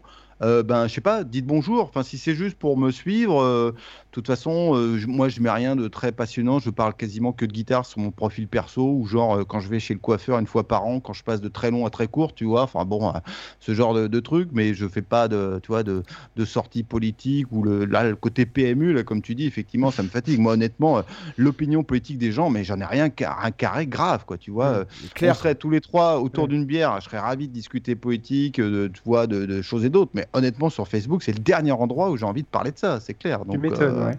Mais ça, honnêtement, je je comprends pas. Tu vois les gens qui font ça. Tu vois, c'est bah, pour moi c'est le degré zéro de l'interaction. Ils te demandent un ami et puis rien. Bah et quoi alors? Ouais, ouais, ouais. Je comprends pas ça. Alors des fois, il y en a qui font ça aussi juste pour avoir une vision sur euh, le compte des gens. C'est pas une sorte de une sorte d'un peu d'espionnage ou de voyeurisme. Bah, même pas parce que mon compte il est ouvert, il est même pas protégé. T'as même pas besoin d'être mon ami pour regarder ce qu'il y a dedans. Ah oui, tu vois. Donc euh, en tout cas pour les comptes qui sont effectivement comme ça, qui, qui protègent, qui sont pas publics. Euh, je sais qu'il y a des, des, gens qui ont cet état d'esprit-là. Ils vont chercher à être amis juste pour voir ce que la personne poste euh, et, ce qu'elle fait de sa vie. Ah, bah, c'est le côté voyeur de, Facebook. On l'a tous fait d'une manière ou d'une autre, quoi, tu vois. Hein, mais bon. Euh, bref. Bon, bah, sur ces bonnes paroles, je pense que c'est l'heure de, bah, de lire le commentaire. il faudrait que je prépare un jingle ah pour ça le commentaire sélectionné de la semaine, puisque c'est, on lance, tu vois, nous on teste des nouveaux trucs. On, commence à faire des, voilà, des, très bien. tu vois, des nouveaux trucs. Alors je, je vais, j'ai décidé de lire le commentaire de euh, Manu 3347. Bah, attends, j'en ai aussi un que j'aimerais lire. J'ai pas pensé, comment... j'aurais, dû, en poster un de commentaire juste avant l'interview. Moi, j'aimerais lire quand même le commentaire d'un certain Seb 7 cordes. Salut Cyril. Tu es vraiment l'homme le plus viril que j'ai jamais rencontré. non, je déconne, c'est pas ça. que j'aimerais te voir avec ta chemise à jabot et ton pantalon en cuir moulant. non, non, non. Donc Manu 3347 euh, nous a écrit Bon moment. Cet échange entre deux passionnés de la guitare est un régal. On n'est pas toujours d'accord avec ce qu'ils disent, on rigole beaucoup, on apprend des choses et surtout ils nous donnent envie de pratiquer et c'est ça qui est super. Et en plus, j'ai découvert Alan Holdsworth, que demander de plus? Voilà. Merci eh, Manu. vous, savez, quoi faire pour être lu dans le podcast. Hein. Citez Alan et c'est bon, Seb, il craque. Allsworth ou Malmsteen, on est sûr de passer dans l'émission. Ouais, c'est ça. tu, veux, tu veux lire le commentaire de Seb cette corde ou quoi? bah allez, allons-y. Alors, il y a 7, euh, cordes qui, le 12 février 2021, nous a mis 5 étoiles. Quel homme généreux. Et il nous dit, on s'éclate. Oui, sans hésiter, j'attribue un 5 étoiles alors, à 5 étoiles au mon propre podcast. Parce que monsieur Seb Setcourt fait des fautes aussi. Arrête, c'est pas vrai, je supporte pas les fautes, je retrouve pas mon commentaire. très malmstim... Euh, attends, très malmstimien, mais j'assume totalement. yes, euh, bah ouais. C'est un, très bon commentaire. Ouais, c'est un très bon commentaire. Totalement. Alors si vous aussi vous voulez être, euh, vous voulez passer dans le, le podcast Culture Guitare, euh, n'hésitez pas à nous laisser un commentaire 5 étoiles, bien sûr, bien entendu, sinon vous ne passerez pas. et, puis, euh, et puis à nous mettre, euh, voilà, ah, et, et, puis vous participez en fait au, bon référencement de, du podcast et ça nous fait toujours plaisir de se dire ah t'as vu il y a un as vu il y a un nouveau, un nouveau commentaire, c'est sympa et tout, sachant que le mec qui a mis 3 étoiles, on a son adresse IP. Donc surprise, un jour tu vas nous voir débarquer. Euh, est-ce que vous regardez votre position de... dans les classements de temps en temps? Euh, Du tout. Moi, pas du tout. ah bon, d'accord. Je sais pas du tout où on est. Non, parce que après, c'est. Bon, je, je, ça m'intéresse pas plus. Là, moi, ce que, ce que comme je dis, euh, euh, ce qui est quand même énorme. Donc c'est déjà de lire ces, commentaires euh, très sympas des gens, d'avoir les gens qui nous laissent des petits messages sur la page Facebook, qui nous envoient des messages pour nous remercier ou pour euh, nous dire qu'ils aimeraient bien qu'on parle de tel ou tel sujet. moi, voilà, moi ce qui m'intéresse c'est plus ça. Après le classement, euh, non, parce que euh, en tout cas chez Apple, c'est le, nombre de, de, commentaires et la fréquence mm. qui fait. Euh, mm. Alors c'est tout un tas de paramètres hein, qui sont pris en compte dans leur algorithme, même si supposé fonctionner. Moi, enfin, je sais qu'à une époque ça m'arrivait de le regarder régulièrement. Maintenant, ça fait des lustres que que je regarde plus ça là, mais voilà. Bon, après toute façon, je pense que quand les gens ils, cherchent un podcast qui parle de guitare, ils tapent guitare, bon, puis ils tombent euh, sur les quelques podcasts. Je sais même pas mmh. si les classements sont encore utiles, mais c'est un d'un point de vue euh, ego boost, tu vois, c'est toujours marrant de dire ah bah tiens, je suis devant tel et tel. Mmh. Euh, et puis comme les classements sont subdivisés par sous-catégories, des fois tu te retrouves devant des, des, des grosses chaînes de, de, radio, des choses comme ça. Donc tu dis ah bah tiens, t'as un petit as un petit velours au cœur, tu dis ah bah c'est bien, tu vois, c'est on leur met la dose. C'est sûr, c'est sûr, ça fait plaisir. Après, moi, moi ce qui m'intéresserait, en fait, c'est plus la. Euh, effectivement, bon, comme tu le dis, euh, c'est pour que les gens puissent nous trouver plus facilement, puisque par exemple, moi qui, qui, suis certains podcasts euh, de business, d'entrepreneuriat, tout ça, mhm. c'est vrai que des fois j'ai du mal. par exemple, notamment quand, quand, il y a des interviewés, etc., qui parlent de leur propre podcast et tout, j'ai des fois du mal à retrouver le podcast que je cherche en tapant le nom, si tu veux. Euh, donc c'est surtout pour ça, c'est pour que les gens qu'on amène, on va dire, de, de, nos médias, euh, de nos médias, de nos listes email, etc. Euh, c'est que ça reste un peu, tu vois, familial. Enfin, j'ai envie de te dire avec un peu une audience euh, fidèles quoi et puis aussi leur mhm. filer une valeur ajoutée nous c'est une valeur ajoutée pour nous parce que euh, on me dit quand on discute avec les invités ou quand on discute entre nous et tout ça nous fait progresser en tant que pédagogue et puis ça nous apprend des choses tu vois par exemple là j'ai une liste tu m'as filé 5 euh, livres 5 livres et 4 podcasts à consulter c'est vachement enrichissant si tu veux parce que ça prend un petit on prend un petit moment on mhm.